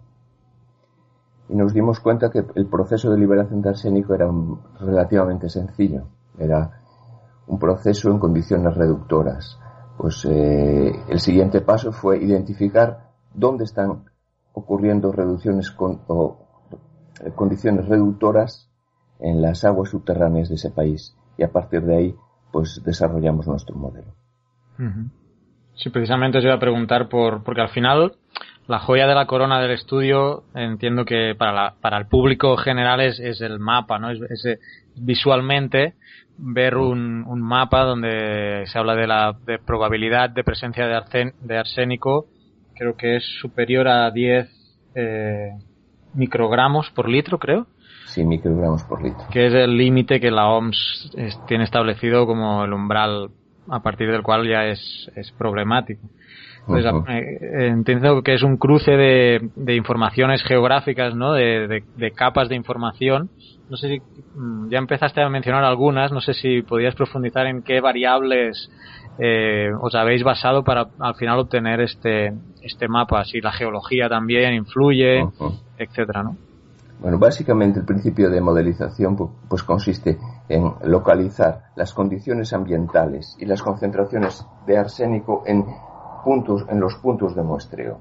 Una vez tenemos determinadas qué condiciones ambientales están ocurriendo en, las, en los puntos con alta y con baja concentración de arsénico, podemos eh, establecer qué condiciones o qué capas eh, de información podríamos utilizar para modelizar la distribución de las altas concentraciones de arsénico.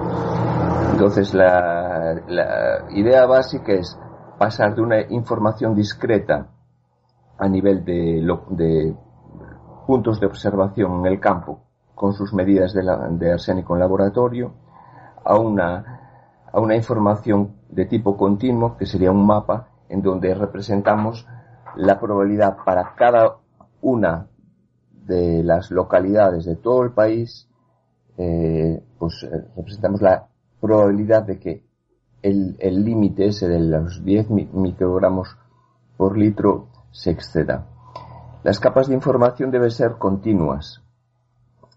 Para los que no están acostumbrados a, a, a este vocabulario, pues podemos decir que una capa continua pues es una, una capa de información que cada, cada punto geográfico tiene un valor específico de, para una variable.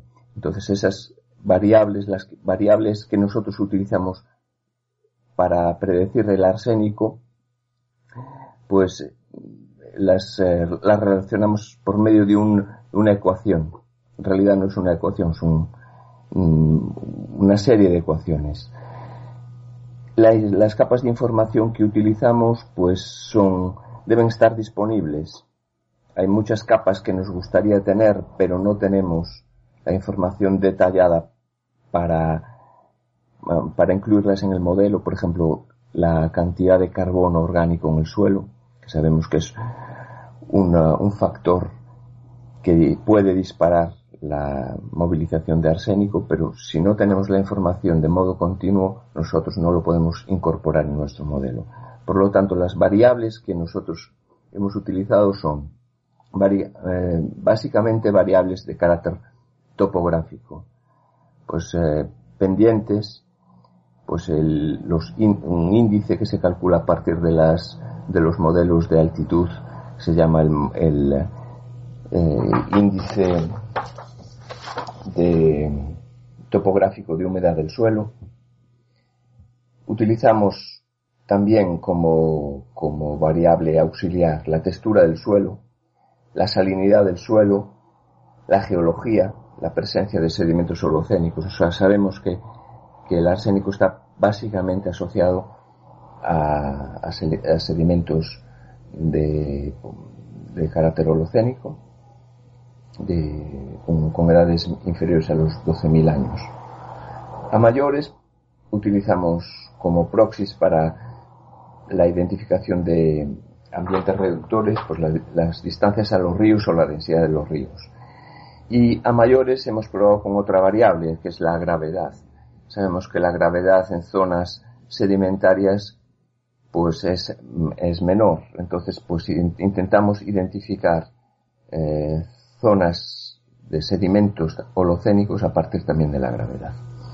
Estas son las variables que han sido significativas para construir nuestro modelo, pero hemos utilizado, hemos probado otras. Básicamente sabemos que en China pues el arsénico está asociado a ambientes áridos o semiáridos, entonces lo que utilizamos fueron variables climáticas o incluso imágenes de satélite, pero esta información no ha sido incorporada en el modelo ya que no proporcionaba una, una explicación significativa dentro de, lo que es el resultado final del modelo.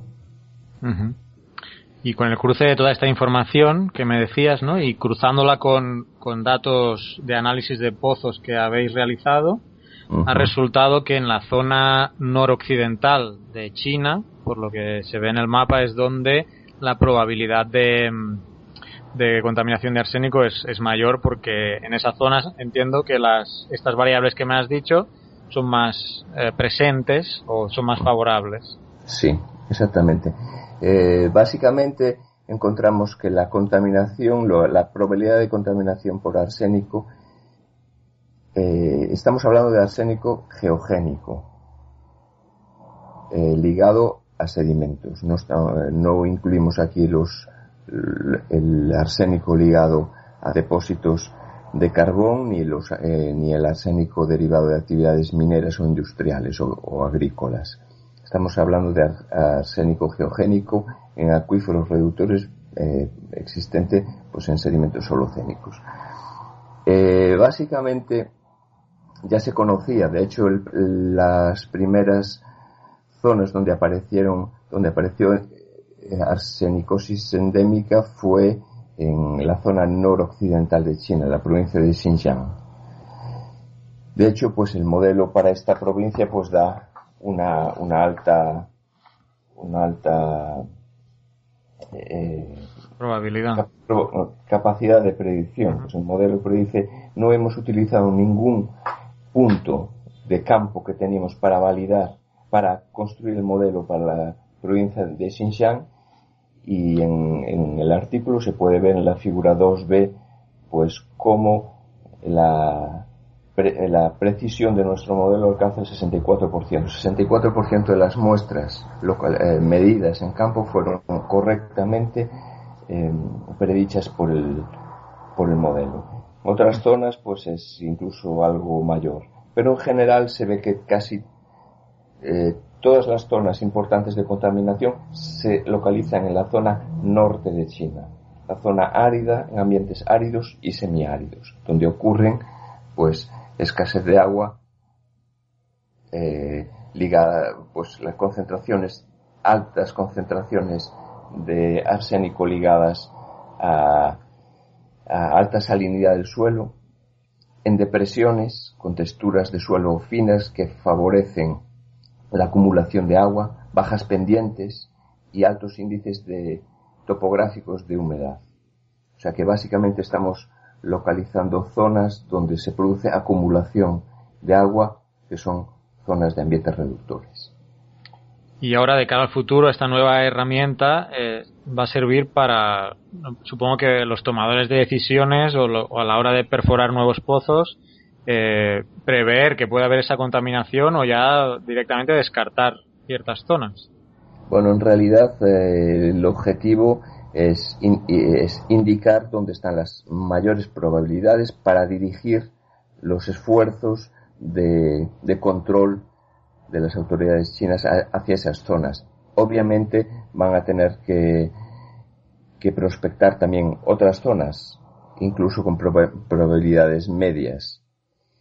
Pero obviamente para un, país tan grande, con unas capacidades humanas o económicas limitadas, en, el tiempo al menos, pues eh, lo interesante es, eh, dirigir los esfuerzos de, control a las zonas donde hay más probabilidad. Y eso es lo que la importancia de nuestro modelo. Nuestro modelo no va a sustituir a los muestros de campo, no es la intención, porque el modelo además no, tiene un 100% de, de, de, fiabilidad, pues alcanza pues un, una, una eficacia pues de un en torno al 76%. Entonces, eh, eh, siempre hay un margen de error que tiene el modelo. Tenemos que tener en cuenta además que el modelo está construido a un kilómetro eh, cuadrado de resolución, pero las concentraciones de arsénico son muy variables a pequeñas distancias, incluso a decenas de metros, mm, pozos separados por decenas de metros, uno presenta alta concentración y otro baja concentración. Entonces, dentro de un píxel de un kilómetro cuadrado, donde nosotros decimos que hay alta probabilidad, mostrando un único pozo, puede ser que la, la concentración de arsénico sea baja lo que hay que hacer es mostrar por, lo menos al, al, menos el 10% de los pozos dentro del píxel, que es la metodología que nosotros hemos utilizado para la, agregación de puntos eh, y la toma de muestras en campo eh, para construir nuestro modelo precisamente, bueno, de los artículos en prensa que había leído, había destacado dos, dos citas tuyas. Una es que esto no sustituye al trabajo de campo, que es lo que acabas de mencionar, ¿no? Siempre hay que hacer eh, muestreo y levantamiento de campo. Y otra también eh, que mencionáis eh, que este modelo es exportable a otros lugares y para otros contaminantes. Entiendo que la, esa, esa fórmulas estadísticas, quizá con algún tipo de calibración, eh, se puede eh, pues sacar de China, digamos, y realizarlo en otros países. El modelo que, que, tenemos para China, pues está obviamente relacionando contaminación de arsénico con condiciones reductoras. Por lo tanto, todos aquellos, aquellas localidades o países o zonas de países en que la, la la contaminación de arsénico sea debida a la liberación de arsénico debido a condiciones reductoras, pues el modelo es aplicable tal cual está. Necesitaríamos únicamente las capas raster, los, la información auxiliar en, en forma de capas digitales. Eh, para esas, eh, para esas nuevas localidades correríamos el modelo y podríamos ya tener un modelo de predicción. De hecho, pues sería muy útil, por ejemplo, ampliarlo a la zona norte, a la zona de Mongolia. En Mongolia las condiciones, eh, sabemos que hay altas concentraciones de arsénico y sabemos que las condiciones de liberación de arsénico son debidas a las mismas, al mismo proceso. Por lo tanto, si tuviéramos eh, las mismas capas temáticas auxiliares que hemos utilizado para construir el modelo de China, sería mm, inmediato. Sería cuestión de un día tener un modelo ya para, para Mongolia o zonas adyacentes, como Kazajstán, por ejemplo. En otras zonas, eh, como es el sudeste de Estados Unidos, pues las condiciones de liberación de arsénico ya son debidas a otros procesos. Por lo tanto, este modelo sería la metodología se podría utilizar, pero habría que rec- habría que recalibrar el modelo con datos de campo y probar si, si las variables auxiliares que nosotros estamos utilizando son significativas o no para la explicación de la distribución de contaminación de arsénico en esas zonas. Dime, dime. Y, y en el caso de otros contaminantes, pues eh, exactamente lo mismo. Tendríamos que calibrar el modelo con datos de campo. Por lo tanto, eh, la ventaja de nuestro modelo para extrapolar a nuevas zonas que no han sido prospectadas deben ser para el mismo contaminante y las mismas condiciones de el, mismo proceso de liberación de arsénico. Pero la metodología se puede utilizar para otros contaminantes e incluso otras zonas con otros procesos. Perfecto. Bueno, pues eh, bueno, no sé si ahora estáis eh, profundizando en el estudio, ¿qué tipo de proyectos estás involucrado ahora? Ahora mismo tengo, soy director de un proyecto para estimar propi- propiedades de suelo en Galicia. Estamos realizando un, un muestreo, el muestreo ya finalizado, eh, hemos finalizado la analítica y pues el, el objetivo del proyecto será pues estimar las propiedades de, de suelo, principalmente concentraciones de, de carbono, metales pesados y otros parámetros eh, eh, químicos del suelo a partir de una serie de, puntos de muestreo eh, en la comunidad au- autónoma gallega. El proyecto está en su en su segundo año, fi- finaliza ahora, estamos empezando el segundo año y espero que en el 2015 pues eh, pues esté esté finalizado. Perfecto. Bueno, pues te deseamos que vaya bien el, el proyecto. Eh, y nosotros, eh, pues nada, hemos hablado con Luis Manuel Rodríguez Lado, es investigador y profesor de la Universidad de Santiago de Compostela, del Departamento de Edafología y Química Agrícola. Eh, te agradecemos mucho estos minutos que nos has acompañado y bueno, en el futuro quizá contactamos contigo de nuevo para, para ver esos nuevos proyectos. Muy bien, perfectamente. Aquí estaré. Muchas gracias por, por vuestro interés y por la difusión de, de la noticia. Muy bien.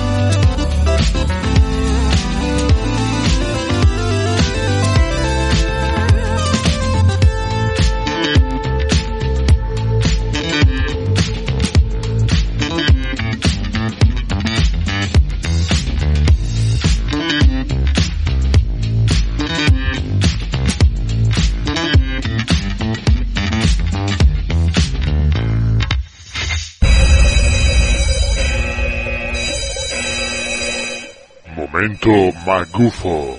Lo que vais a escuchar ahora es pseudociencia. Cualquier coincidencia con la realidad es pura casualidad. Hola geonáufragos del mundo, aquí naufraguito nuevamente intentando recopilar magufadas mundiales para traeroslas. Y es que hoy circula por internet una página de una asociación, obviamente voy a obviar, bueno, por lo que voy a mencionar vais a poder encontrarlo rápido. Os voy a hablar de un libro que se llama Hercolobus, el planeta gigante. Esto viene muy a colación a... ¿Os acordáis al planeta Nibiru o el planeta X? Un planeta que nadie sabe dónde está, pero que se acerca imperiosamente contra la Tierra. Pues este libro se llama Hercolobus, el planeta gigante, y lo están dando gratis, y yo lo he pedido porque lo dan gratis. Y como lo dan gratis, pues lo he pedido. Y me lo van a enviar por correo, no sé cuándo me va a llegar, pero bueno, va a ser un buen adorno y un buen libro de anécdotas y de comedia. Bueno, pues nada, las bases de esta de este libro son las de siempre. Eh, La curiosidad es que he podido ojearlo por internet un poquito y os voy a leer el índice. Hace una introducción, luego habla de Hercolobus, el planeta rojo, que tenemos un planeta rojo que es Marte, pero bueno. Luego dice los ensayos atómicos y el océano, y luego empieza ya con los extraterrestres, que es un capítulo, ¿eh? Los extraterrestres, y subcapitulado es la vida en Venus, la vida en Marte y las naves interplanetarias. Para seguir con la muerte, el desdoblamiento astral y una nota final.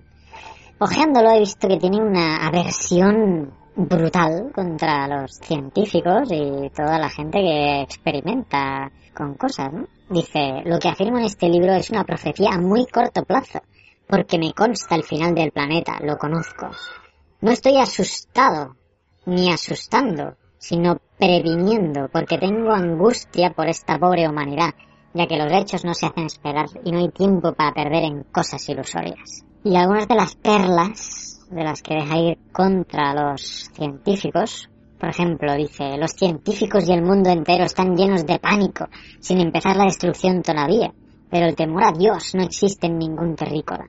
Creen que son amos y señores de la vida, que son poderosos y van a ver ahora que sí hay justicia divina, que nos juzga de acuerdo a nuestras obras. Bueno, mm, ¿qué más? Más perlas para los científicos, amigos.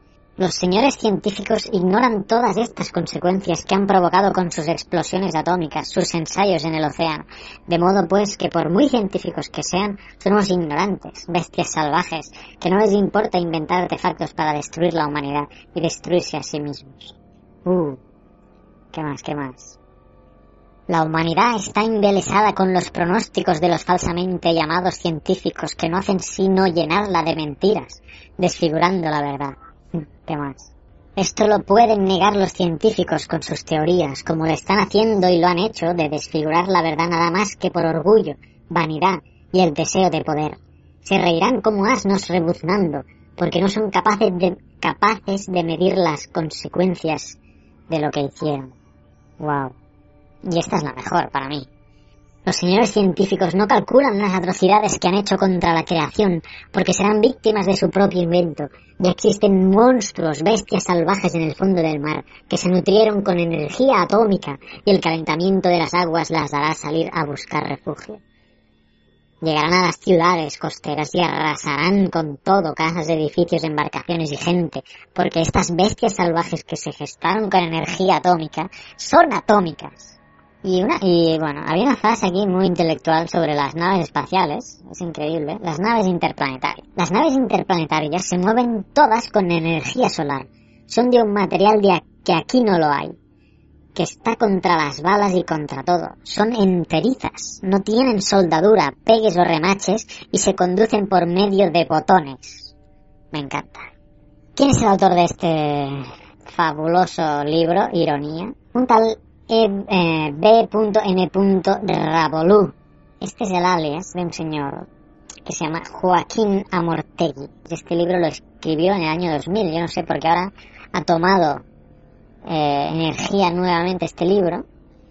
Tuvo su oh, gloria en el en los años 90 cuando pregonaban que iba a venir a chocar contra la Tierra y cobró fuerza con el apocalipsis maya que iba a haber, eh, pues eso, en el 2012, y tanto ni en los 90, ni en el 99 en concreto, cuando, cuando la profecía primera se gestó, ni cuando obviamente pasó el 20, el solsticio de diciembre, el 21 de diciembre del 2012, pues no ha pasado nada. Este hombre, estudioso, por decirlo de alguna manera, del conocimiento gnóstico, pregonaba un poco el tema de los viajes astrales y todas esas cosas. Y bueno, se mueve todo un poco confuso ¿eh?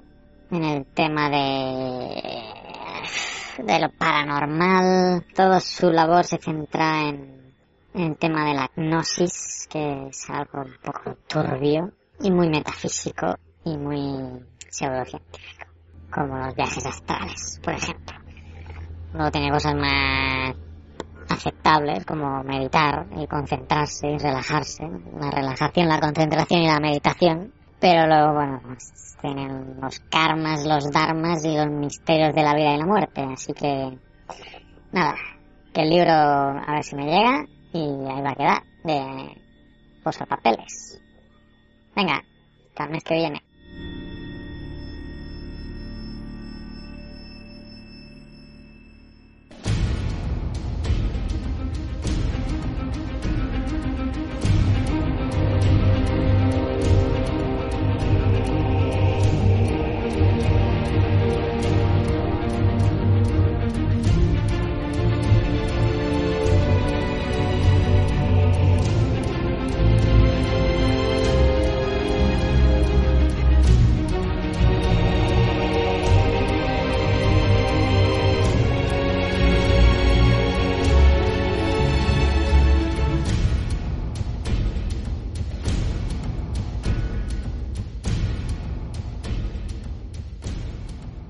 Bueno, bienvenidos a nuestro pequeño viaje por el tiempo geológico y nada, hoy os quería hablar un poquito del Cretácico Superior.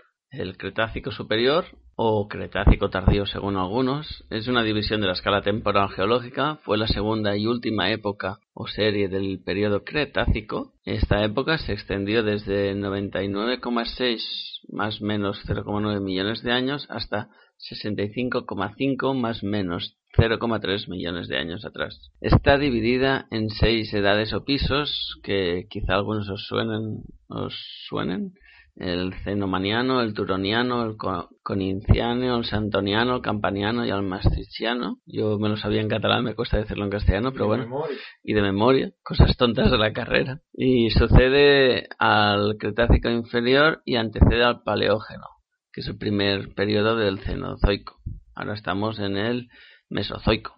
Mm, en este tiempo se, diversifican perdón, los dinosaurios ceratopsianos, los tiranosáuridos, los hadrosaurios y los anquilosaurios. Las primeras aves y mamíferos se hicieron abundantes. En el mar acechaban grandes depredadores como los plesiosaurios y los mosasaurios. Las plantas con flores se expandieron por todos los continentes. Me ha gustado esto de en el mar acechaban grandes depredadores.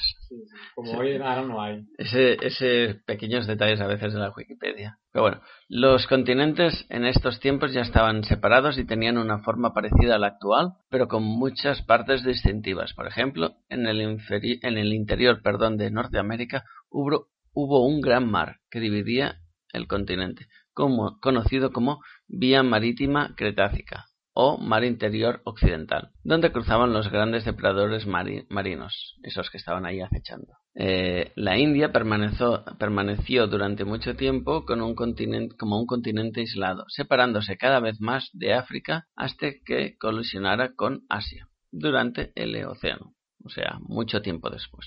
Aunque parece cerquita con las escalas de tiempo geológico, pero pensad que estamos hablando de millones de años. ¿eh? y en el fin del Cretácico está marcado por la extinción masiva del Cretácico terciario que ya hemos hablado muchas veces. Y hasta aquí nuestro pequeño viaje, hoy poco detallado. Eh, cuando entremos en los pisos del Maastrichtiano, el Campaniano, el Santoniano, ya hablaremos un poquito más. Y nada, mm, hasta aquí nuestro pequeño viaje. Os emplazamos al próximo, próximo época o serie que será el Cretácico inferior o temprano.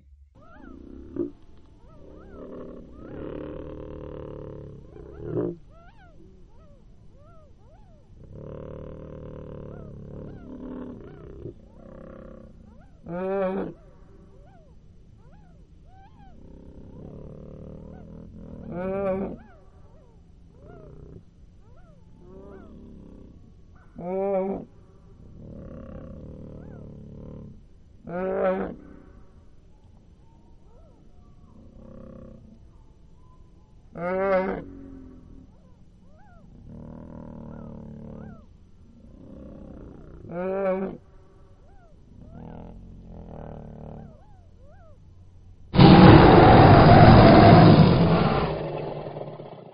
Actualidad de la Mars Curiosity por Naum Chazarra.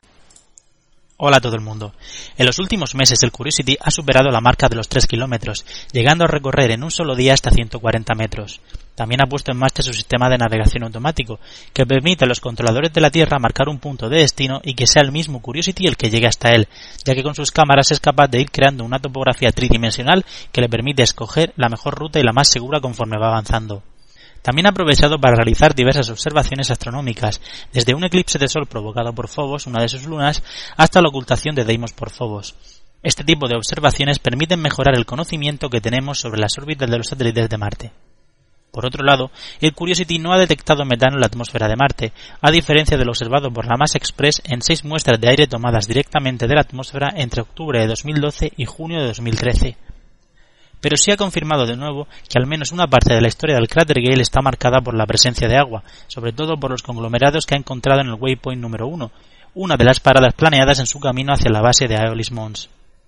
Desgraciadamente, y debido a la discusión presupuestaria en el Congreso de los Estados Unidos, el Curiosity ha entrado en un modo de hibernación en el que solo realizará actividades automáticas, en las que no se incluye la conducción por la superficie de Marte. Esto es todo por hoy. Un saludo. Del 4 al 6 de octubre va a cambiar la forma en que oyes al mundo. Del 4 al 6 de octubre las jornadas de podcasting se celebran en Madrid. Del 4 al 6 de octubre charlas, conferencias, oyentes y podcasters juntos. Oye, Carlos, ¿no te estás flipando un poco? Hostia, naufraguito, otra vez. Siempre que estoy intentando hacer una prueba, vienes y me lo revientas. Con lo épico y bonito y espectacular que me estaba quedando esto, ahora termina tú, listillo. Sí, solamente. Del 4 al 6 de octubre las jornadas de podcasting se celebran en Madrid, en el Hotel Rafael Hoteles, Atocha, calle Méndez, Álvaro 30. Y si quieren más información, jpod.es. Pues sí, pero es que no es la primera vez que me haces esto, naufraguito. La otra vez también estaba preparando otra promo para otra cosa y vienes tú y boom, me revientas todo. Radio Pod Castellano. La radio del podcast en español se llama Radio Podcastellano. Encuéntrala en radio.podcastellano.org y para contactar con nosotros puedes hacerlo en el email radiopodcastellano.com o a través de Twitter en arroba radio-podcast. Radio Podcastellano. La radio que te permite escuchar podcast donde y cuando quieras. Donde y cuando quieras. Donde y cuando quieras.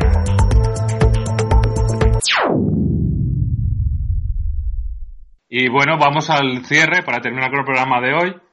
Y como decíamos en la, en la intro, necesitamos la ayuda de, de todos nuestros oyentes, a ver si nos eh, ayudan a resolver la duda de Daniel Hernán. Daniel Hernán nos escribió ya hace, nos fue antes del verano, ¿no? ¿Cuándo fue, Carles? O sí, o principios de agosto, ¿no? Sí, sí, ¿verdad? Eso, sí, sí. Bueno, y nos dice, buenos días. No tengo la fecha porque copié el correo en el guion, pero vaya, que sí, hace unos días. Sí, sí, buenos días. Me presento, me llamo Daniel y soy bastante fan de vuestros podcasts, lo cual le agradecemos mucho aficionado a la geología y como habéis comentado en el podcast os envío una duda. Este verano estuve en Torrevieja y observé en la playa unas formaciones como cuadrados. Os envío unas fotos, no sé si las fotos las, las están colgadas, Carles. Es, las tengo en el correo. Las podemos poner, Podemos pedir permiso para... De hecho, tendríamos que pedir permiso. ¿Le podemos pedir permiso? Bueno, pero bueno, repito, ¿no? Observé en, las en la playa unas formaciones como cuadrados. Y nos pregunta que cómo crees que, cómo creemos que se formaron. Él dice, supongo que se debe a la erosión del mar, pero no me queda claro cómo se forman las rayas en ambos sentidos. Espero que no se trate de algo creado por los extraterrestres o los restos de la Atlántida, ¿no? Así. Bueno, gracias Daniel por, por la consulta. Hemos estado mirando, incluso Carles, creo que tú has intentado ponerte en contacto con gente de la Universidad de Alicante, ¿no? Pero ha sido Sí, pero verano. antes que nada, si vienen los del Discovery Channel, seguro que hacen un extraterrestres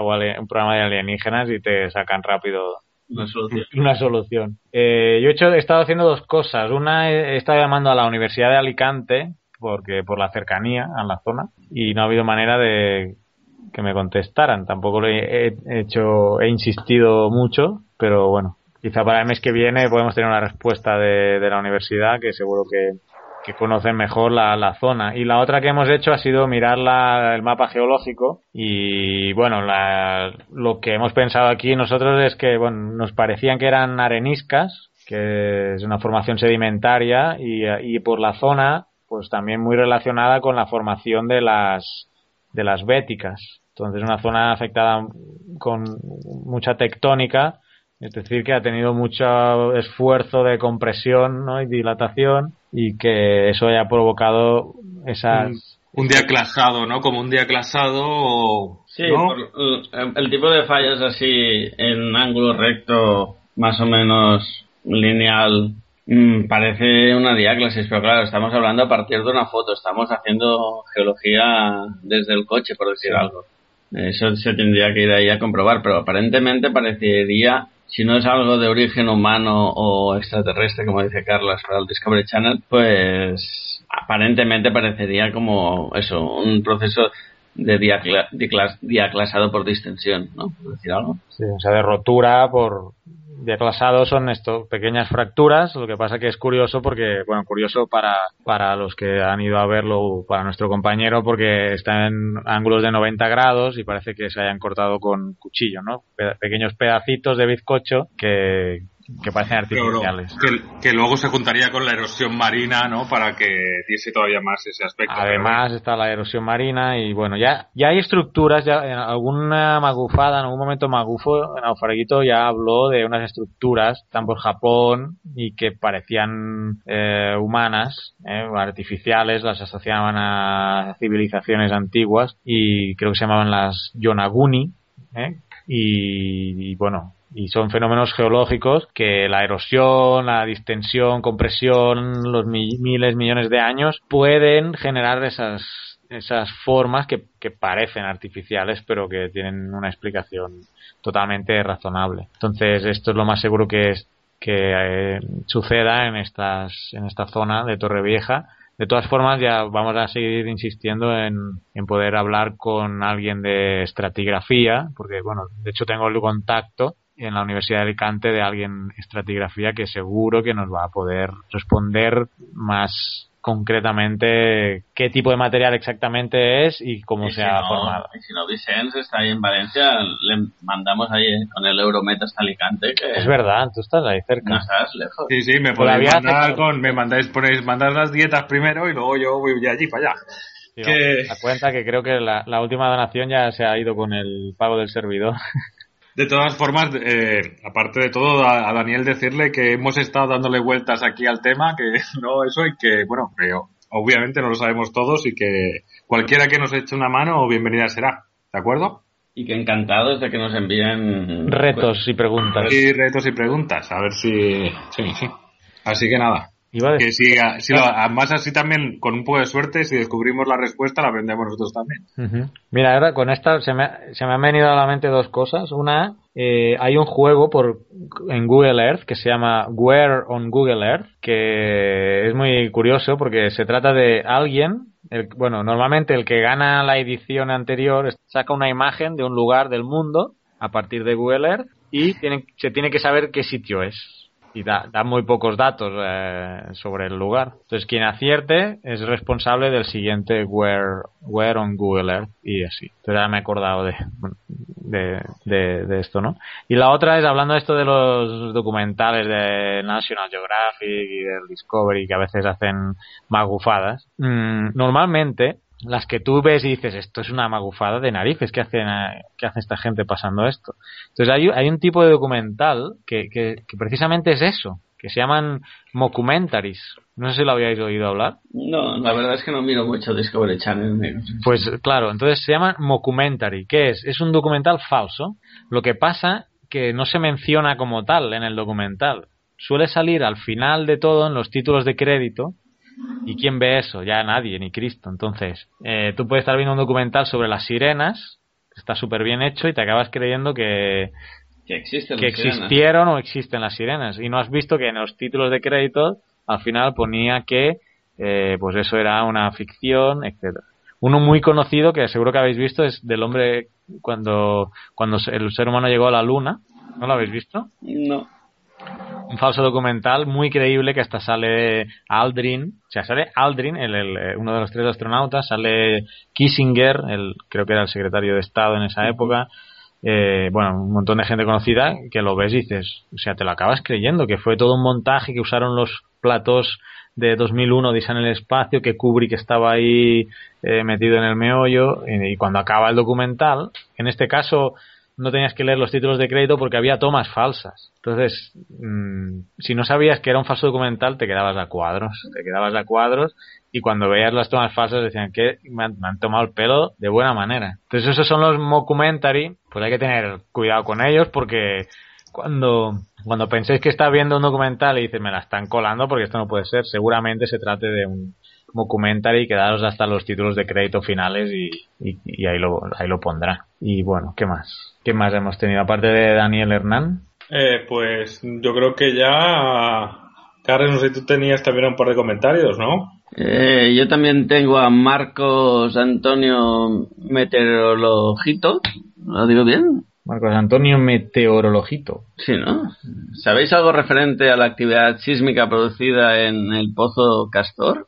Hay que preocuparse. Y nada, eh, son las inyecciones de gas que están haciendo eh, en la zona del sur de Cataluña, al norte de Castellón, ¿no? Por decirlo de una manera. Que Vicente también puede acercarse, ¿no? Sí, Vicente también sí, puede. Sí. Ahí nos podemos bajar nosotros o puede acercarse, ¿eh?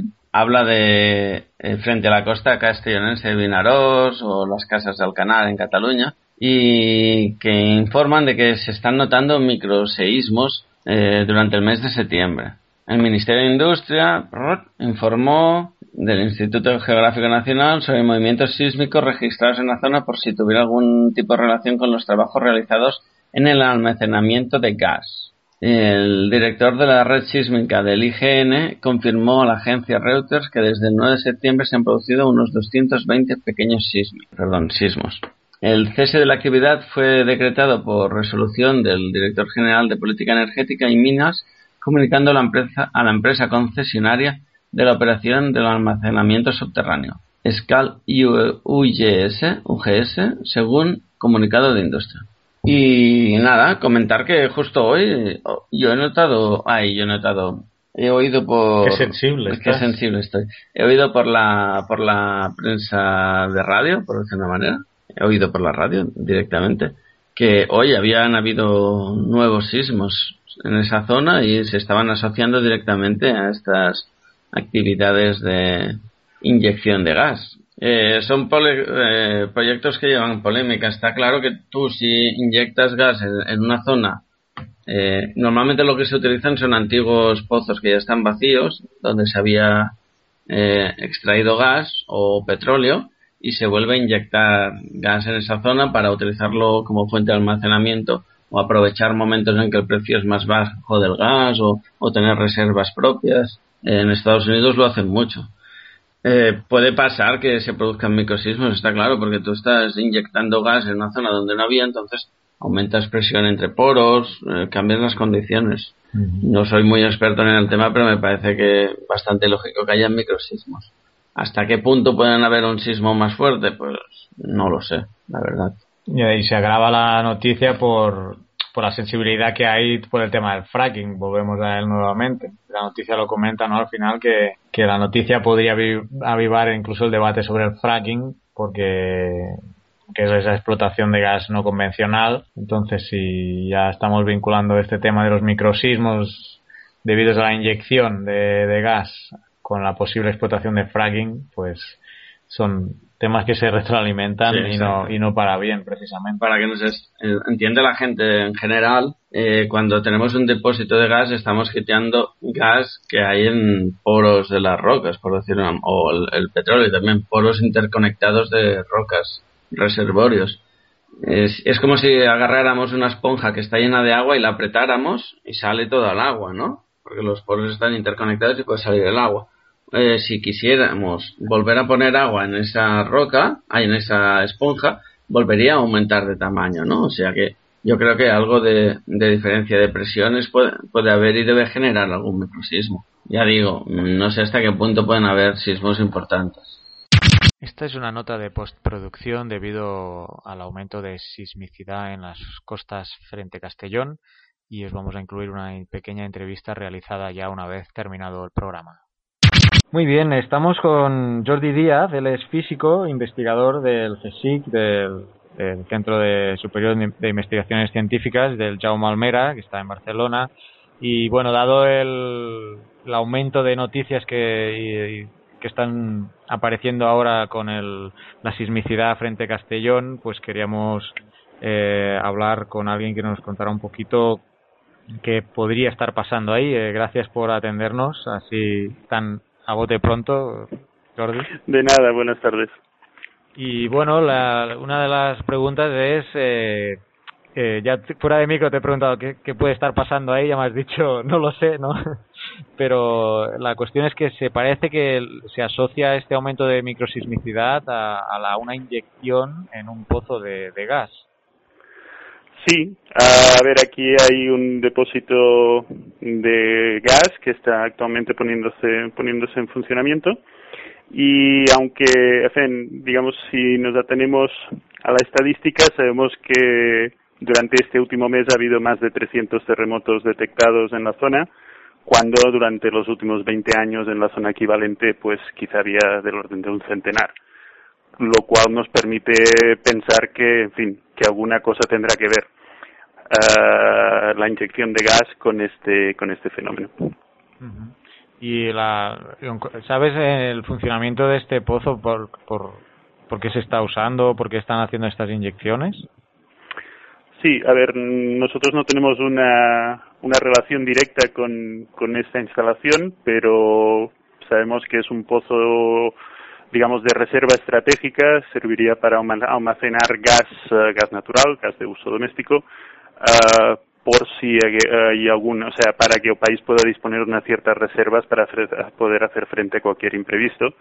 Y ah, hay que mencionar que hay ya otros re- reservorios, otros depósitos de este tipo funcionando, tanto en España como en el resto de Europa y en el mundo occidental al menos, y que normalmente, aunque puedan generar una cierta sismicidad asociada, no acostumbran a, a tener un efecto así más, más significativo, ¿no? O sea que lo que esté pasando también eh, puede ser eh, cuestión ahora de la geología de- del lugar, ¿no? Se conoce que, que geológicamente qué está pasando, lo- el tema de porosidad, de- no. Sí, yo no me, no me atrevería a entrar en mucho detalle ahí. Lo único que podemos comentar es que justamente ah, para estos reservorios lo que se suele utilizar son antiguos pozos de, de petróleo, donde digamos la propia la propia geología generaría una la misma trampa que había servido en tiempos geológicos para almacenar el petróleo y no dejar que, que marchara de allí, pues se, se aprovecha en este caso para, para no dejar escapar el gas.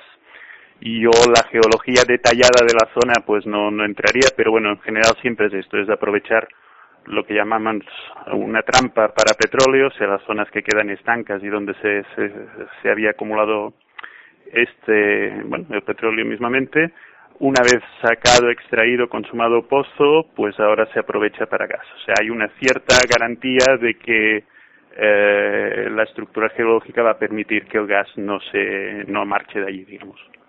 Entiendo que ahora han parado operaciones, no se está inyectando gas en este momento. Sí, por lo que sabemos hace ya creo que del orden de una semana o una cosa, en fin, no, no sé exactamente, ah, pero hace ya días que no que no se está inyectando. Mm, bien, lo que pasa es que en estos fenómenos de sismicidad inducida Ah, no sabes nunca si, si la reacción es ah, inmediata o puede ser diferida en un plazo de unos días o un cierto tiempo. Y bueno, porque el último sismo creo que ha sido de 4.2, que ya es algo, bueno, sensible para la población. Mencionabas que hay muchos otros pozos en Europa que, aunque sí tienen microsismicidad, pero eh, no se espera que pueda, o históricamente, y la previsión aquí es que no vaya a haber un gran sismo. No, la previsión. Yo, yo, yo no me atrevería a hacer previsiones en general, y menos en este caso, pero digamos que lo que hay que pensar también que estos sismos, bueno, alarman a la población, es lógico, pero mientras estemos a este nivel de magnitud, eh, no suponen ningún peligro de ningún tipo. Quiero decir, es el típico terremoto que la gente lo nota y se asusta, pero no produce daños. Ahora, ¿cómo evoluciona esta? Bueno, digamos que no hay ningún motivo que digamos que sepamos que esto tenga que ir a peor para nada. Ahora, nos mantenemos, digamos, en alerta, como, los organismos competentes me imagino que se mantendrán en alerta, pero digamos, no hay nada que nos haga prever de que tenga que haber un terremoto grande, aunque no podemos descartar nada tampoco, claro.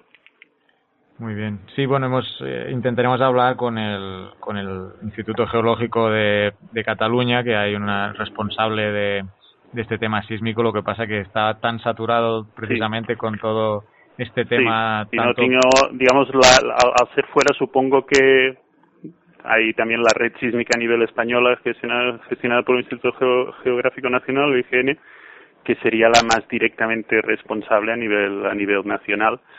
Ah, bueno, me imagino que estarán muy colapsados. Yo creo que el resumen es que hay una sismicidad que tenemos bastantes motivos para pensar que tiene relación directa con este proceso y que lo más esperable es que, que vaya disminuyendo una vez se ha finalizado, o sea, se ha, se ha detenido la inyección, pero que habrá que ver, habrá que ver qué pasa. Y tampoco recordar, y también recordar esto, o sea, el nivel de terremotos que estamos, que está viendo hasta ahora, eh, bueno, no es suficiente para, para causar, da- para causar ah, desperfectos, digamos. Ujú. Muy bien, pues eh, bueno, muchas gracias Jordi Díaz, físico, investigador del CSIC del Jaume Humera de Barcelona. Muchas gracias por atender esta llamada tan tan rápida, ¿no? Por este tema que está muy de actualidad. Seguiremos viendo cómo cómo evoluciona. Muchas gracias. A vosotros, gracias. Pues nada, gracias a Marcos Antonio por, por, bueno, por enviarnos esta pregunta. Esperemos que le hayamos contestado. Bueno, su duda principal era si podía estar asociado al pozo y pues bueno, la respuesta es sí. Hay que preocuparse. mm, Y si hay que preocuparse, yo creo yo que entiendo no. que no, pero, pero bueno. De hecho, ya han parado las, las inyecciones, supongo que para ver cómo responde el terreno durante un tiempo a, a se vayan acomodando precisamente esos poros que decías, ¿no? Y toda esa, esa, esa zona. Sí, imagino que le deben hacer, igual que en las obras, me invento, se hace un seguimiento de que no haya movimientos laterales a los lados de las obras. Imagino que deben hacer un seguimiento. El petróleo, ese gran desconocido. Muy bien. ¿Qué iba a decir? No hemos dicho los, los seguidores que tenemos. Venga, vamos ahí. Twitter. En Twitter tenemos 1471 followers. Uy, No está mal. Facebook. Facebook vamos más lentos, pero bueno. Pero va- poco a poco va vamos subiendo, ¿no? poco a poco. Estamos sobre 440. 440. Y nos queda el canal de YouTube. ¿Qué? ¿Hemos pasado a 25? Y hemos pasado a 77. 77. No está mal, ¿eh? Y el último vídeo creo que es dirección y buzamiento de una, Una capa. capa. Y estoy preparando un mini, nuevo. un mini documental de 5 minutos sobre la formación de los volcanes. Y Ah. bueno, lo estoy haciendo en El Salvador. Ya y creo que lo mencioné, que bueno, es un poco putre porque lo estoy grabando con el smartphone. ¿Eh? ¿Te ha gustado ahora? Ahora sí, ahora no he- hecho apología Ahora no he dicho iPhone. Ahora no he hablado del super iPhone. Muy bien, pues nada, eso. 77 suscriptores en Geocastaway en YouTube. Fantástico, estamos muy contentos. Y nos queda algo del cierre, sí, nos queda eh, Eh, dos tenemos, cosas. Tenemos dos cosas pendientes. Lo, el Geocastaway verano, el hashtag que promocionamos, ¿no? Y una noticia Y una sobre el volcán más grande del mundo, de la, bueno, sí, de la Tierra. Juan Carlos González nos enviaba un link a una noticia sobre que se ha descubierto el volcán más grande de la Tierra. Y bueno, científicos de la Universidad de Houston han localizado el volcán más grande del planeta situado bajo las aguas del Océano Pacífico y esto lo se publicó en la revista Nature Geoscience. El Tamu Massif, como se ha denominado, tiene una superficie de unos 310.000 kilómetros cuadrados. Voy a repetir esto. 310.000 kilómetros cuadrados. Casi nada. ¿eh?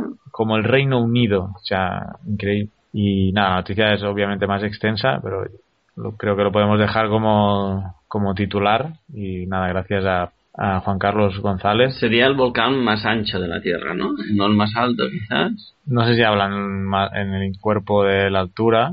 Tiene, posee una anchura de 650 kilómetros de ancho.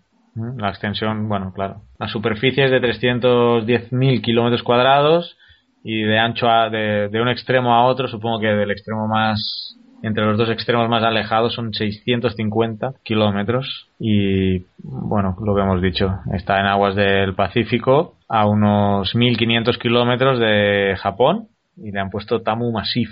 Y aquí pone además que pertenece a la cordillera submarina Shatsky, formada hace más de 145 millones de años por las erupciones de varios volcanes en esa zona. Sí, aquí dice que no es muy alto, pero sí muy amplio. Dice que sobre la superficie de la Tierra eh, está el, el volcán Mauna Loa de Hawái, que es el más grande en superficie. Solo le cubriría el 2% de la superficie de este. Así que, para que nos hagamos una idea. No está mal. No está mal, no está mal.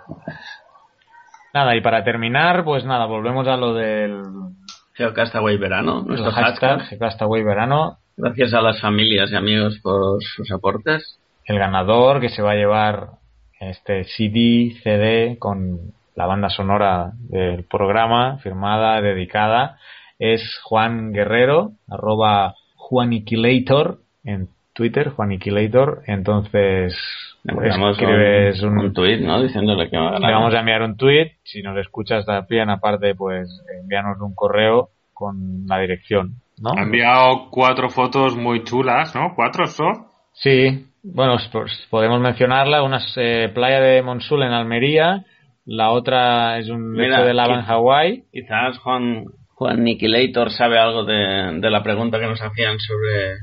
Ah, no, era, no era Almería, perdón. No, nada. no, era Torrevieja, lo de la Era playa. Era Alicante. Sí, era Alicante. Bueno, pero mojaros y, y un fósil en, en lo que dice que estaba en el suelo de su habitación del hotel. Y entonces entiendo que ha estado por Hawái de vacaciones. o- Hay un- Sí, sí. ¿Cuál, ¿Cuál es la que más os gusta a vosotros?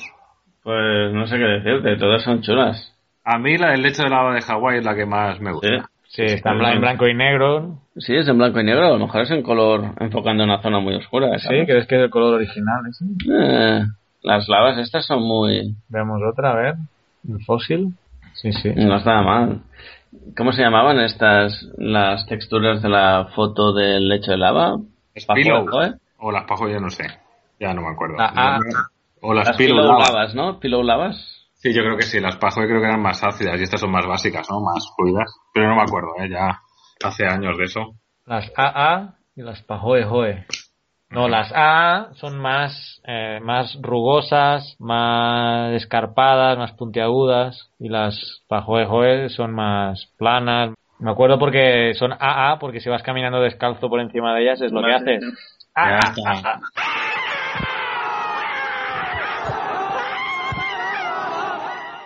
Ya estamos, ya estamos.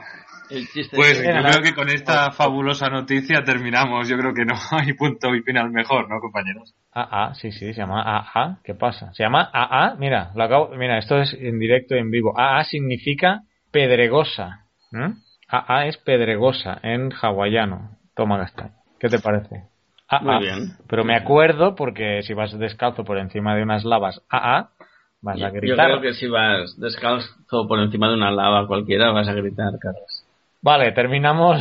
Mejor que no hagamos. Vicen, Vicen creo que ha desconectado ya con el chiste. Ya, ya, sí, hasta ahí, hasta ahí os ha acompañado. Bueno, pues nada, yo ya hasta el próximo eh, capítulo, ¿no? El próximo programa, ya cuatro años. En octubre, que será el cuarto aniversario, no sé si haremos algo especial. Ya lo- lo- Sí, haremos, haremos, haremos el programa con champán o algo así, ¿no?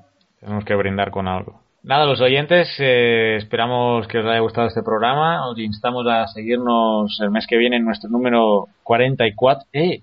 44, cuarto aniversario. Podría ser más. Más clavado Más esto. clavado esto. Si vais, si estáis en Madrid o si no estáis y queréis acercaros a las jornadas de podcasting Y pedirle un en Madrid. a Carlas en directo. Y no, porque si me veis en directo vais a ver que soy muy vergonzoso. Así que nada, me despido y nada, aquí Oscar a mi lado, creo que no me ha, no, no te ha No. molestado los chistes de Android, ¿no? No, aún aguanto. Meterme con él. Muy bien. Nada, también muchos saludos a todos los oyentes. Gracias por las interacciones y las preguntas que nos habéis mandado estos meses.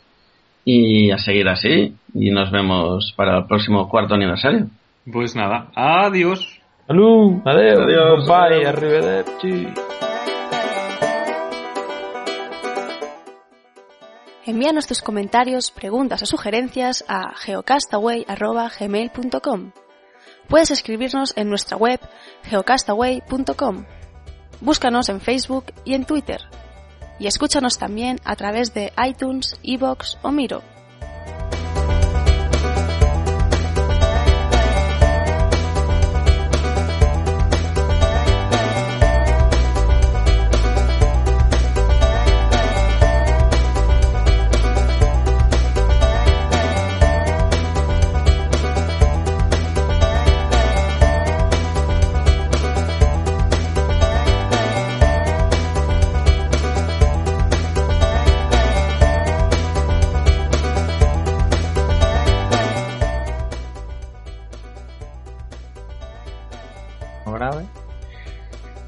¿Tú qué? ¿Tú estás grabando? No, lo voy a poner a grabar. El otro día no me grababa, ¿eh? Vale, yo ya estoy grabando, o sea que ya lo que digas ahora es susceptible de irse a las tomas falsas. O sea, de hacer un- tenemos que hacer uno de tomas falsas solo. Va. Recoger todos Sí, los- todas, todas. Pues me, Tenemos que hablar cerca, ¿eh? Cuando Sí, sí. pues no me, no me graba, no. Pues vaya basura. No estarás en Linux. Yo. Hoy tenemos a Oscar aquí me va a pegar. Això de Taiwan ni he mirat, què és? És un, sí, me- és un vídeo que em vas passar tu. A veure? De l'esllavisada aquella brutal del cotxe. Ah, vale, vale, vale. Sí, sí, sí. Ahí tengo que subir, tengo que subir unas fotos que hice. Ahí tenemos, venga, ves, tenemos Que- de, que hice para ahora está grabando. Ah, Que hi ha para, para el concurso, no las he subido. Yo también. Bueno, nosotros no podemos participar. Y mi padre y mi madre tampoco. No, hombre, pero nosotros salimos como, como que. de recuperar el, el- el- la cuenta de... Joder, Sí, que vaig Flickr. estar mirant. Em vaig enviar un mail, no? Sí, Que- sí. I em vaig quedar mitja. Però ho dic per recuperar-lo i, i ficar-ho aquí Mm. i jo què sé, i que, i que pugui la gent Sí, Amb- penjar fotos. sí que però que sigui fàcil, o sigui que fiquin com un hashtag i que Ah, això sí, sí, això hi ha un programa que us fa Sí? ja l'IFTT, no coneixes aquesta pàgina? No. If this then that és brutal put the internet to work, què és això? això és, són, són triggers, són desencadenants Sí, sí, triggers. pues és això, tio, dius, quan agafis un tuit que hi hagi el hashtag Tal? X, tira'm això a Flickr. Ah, que guai. O saps, qualsevol cima, el que se't passi pel cap, perquè jo tinc, quan etiqueti un article com a Geocastaway, Uh -huh. al meu lector de feeds, tira-me'l a Delicious. Llavors no he d'estar Ah. no he d'estar allà, hòstia, demonio avall, saps? Que heavy. És, és boníssima aquesta pàgina. Llavors pots fer triggers que has de fer tres que, saps? Has de fer coses que les has de fer tres cops. Dius, no, no, la faig un cop i ja amb, amb això ja eh, fes un amb els altres. Ja. Uh -huh. Jo ho faig servir per les notícies. Hòstia, en el mòbil. Perquè les marco, Uh -huh. dic, hòstia, mira, aquesta és guapa per, per les notícies. La marco, li fico un tag i me la tira al Delicious. No he d'anar a Delicious i ficar-ho. Vale, vale, sí, sí. Doncs això mateix podem fer... Quan, tu, quan hi hagi un tuit que hi hagi el hashtag Que X... està el verano cap a... Sí, sí. O, o Ja. CCA foto, I has de ficar I- la contrasenya del teu compte... que te la demana el propi... pro- És una API, ja et demana l'accés a ell. Uh -huh. Però ja, llavors ell, quan vegi que hi ha un hashtag així, automàticament t'ho fa. I ja et dic, puc, el que et doni la gana, perquè està... Qualsevol plataforma la tenen aquí. Ah, que guai. Vale. Bueno, què? Que nos vamos por las ramas. ¿Listo, Vicente? ¿Le damos? Sí, sí. Bueno, el mes que, el mes que viene es el cuarto aniversario. ¿eh? ¿Ya? Lo tenía puesto aquí. Venga, va. A ver cómo sale esto. 3, 2, 1. Fallo técnico. Hemos tenido un fallo técnico. Carlas, como estamos grabando juntos, me quiere putear. He movido la pantalla y se han ido a tomar por saco. Nada, ya está. Ya, ya hemos vuelto a la situación normal. Se habrá acoplado y... Mira, páralo, páralo y compruébalo si se graba, si se ha grabado. Sí, bueno, luego, tranquilo. eh, Si no, lo pongo... Lo, Lo va-. Sí, lo meto en diferido. No hay problema. ¿Qué, más noticias. ¿Qué más? Y nos manda un enlace también del, del periódico La Vanguardia, que como hemos comentado yo. antes. Ah, Este lo he lo he buscado buscado yo, este perdón. enlace. Ah, vale, vale. Pues no, no nos ha mandado ningún enlace, lo ha buscado Carlas. Y Super chivo iPhone. Eh, Super chivo es una palabra salvadoreña, ¿eh? Ahora se me hace- aquí nadie te va a entender. No. No, y estos corredores minimalistas ahora que van descalzos, ¿qué? No sé si van por encima de la lava, pero... Si Jesucristo hacer- abrió un mar, pero no sé si... ¿Sabes que estaban buscando explicaciones lógicas a la Biblia? Ah, Y- ¿sí? Sí, sí. Pues nada, muchas gracias a nuestros oyentes. Con un poco de ron caribeño, ¿no? Mejor. Ah, no traje. Bueno, El lo podemos fabricar, que ahora se hace, ahora se hace todo... Viene, viene y no nos ha traído un regalito. Dicen, esto es indignante. Ahora se hace todo artesanal, hombre. Vamos a hacerlo.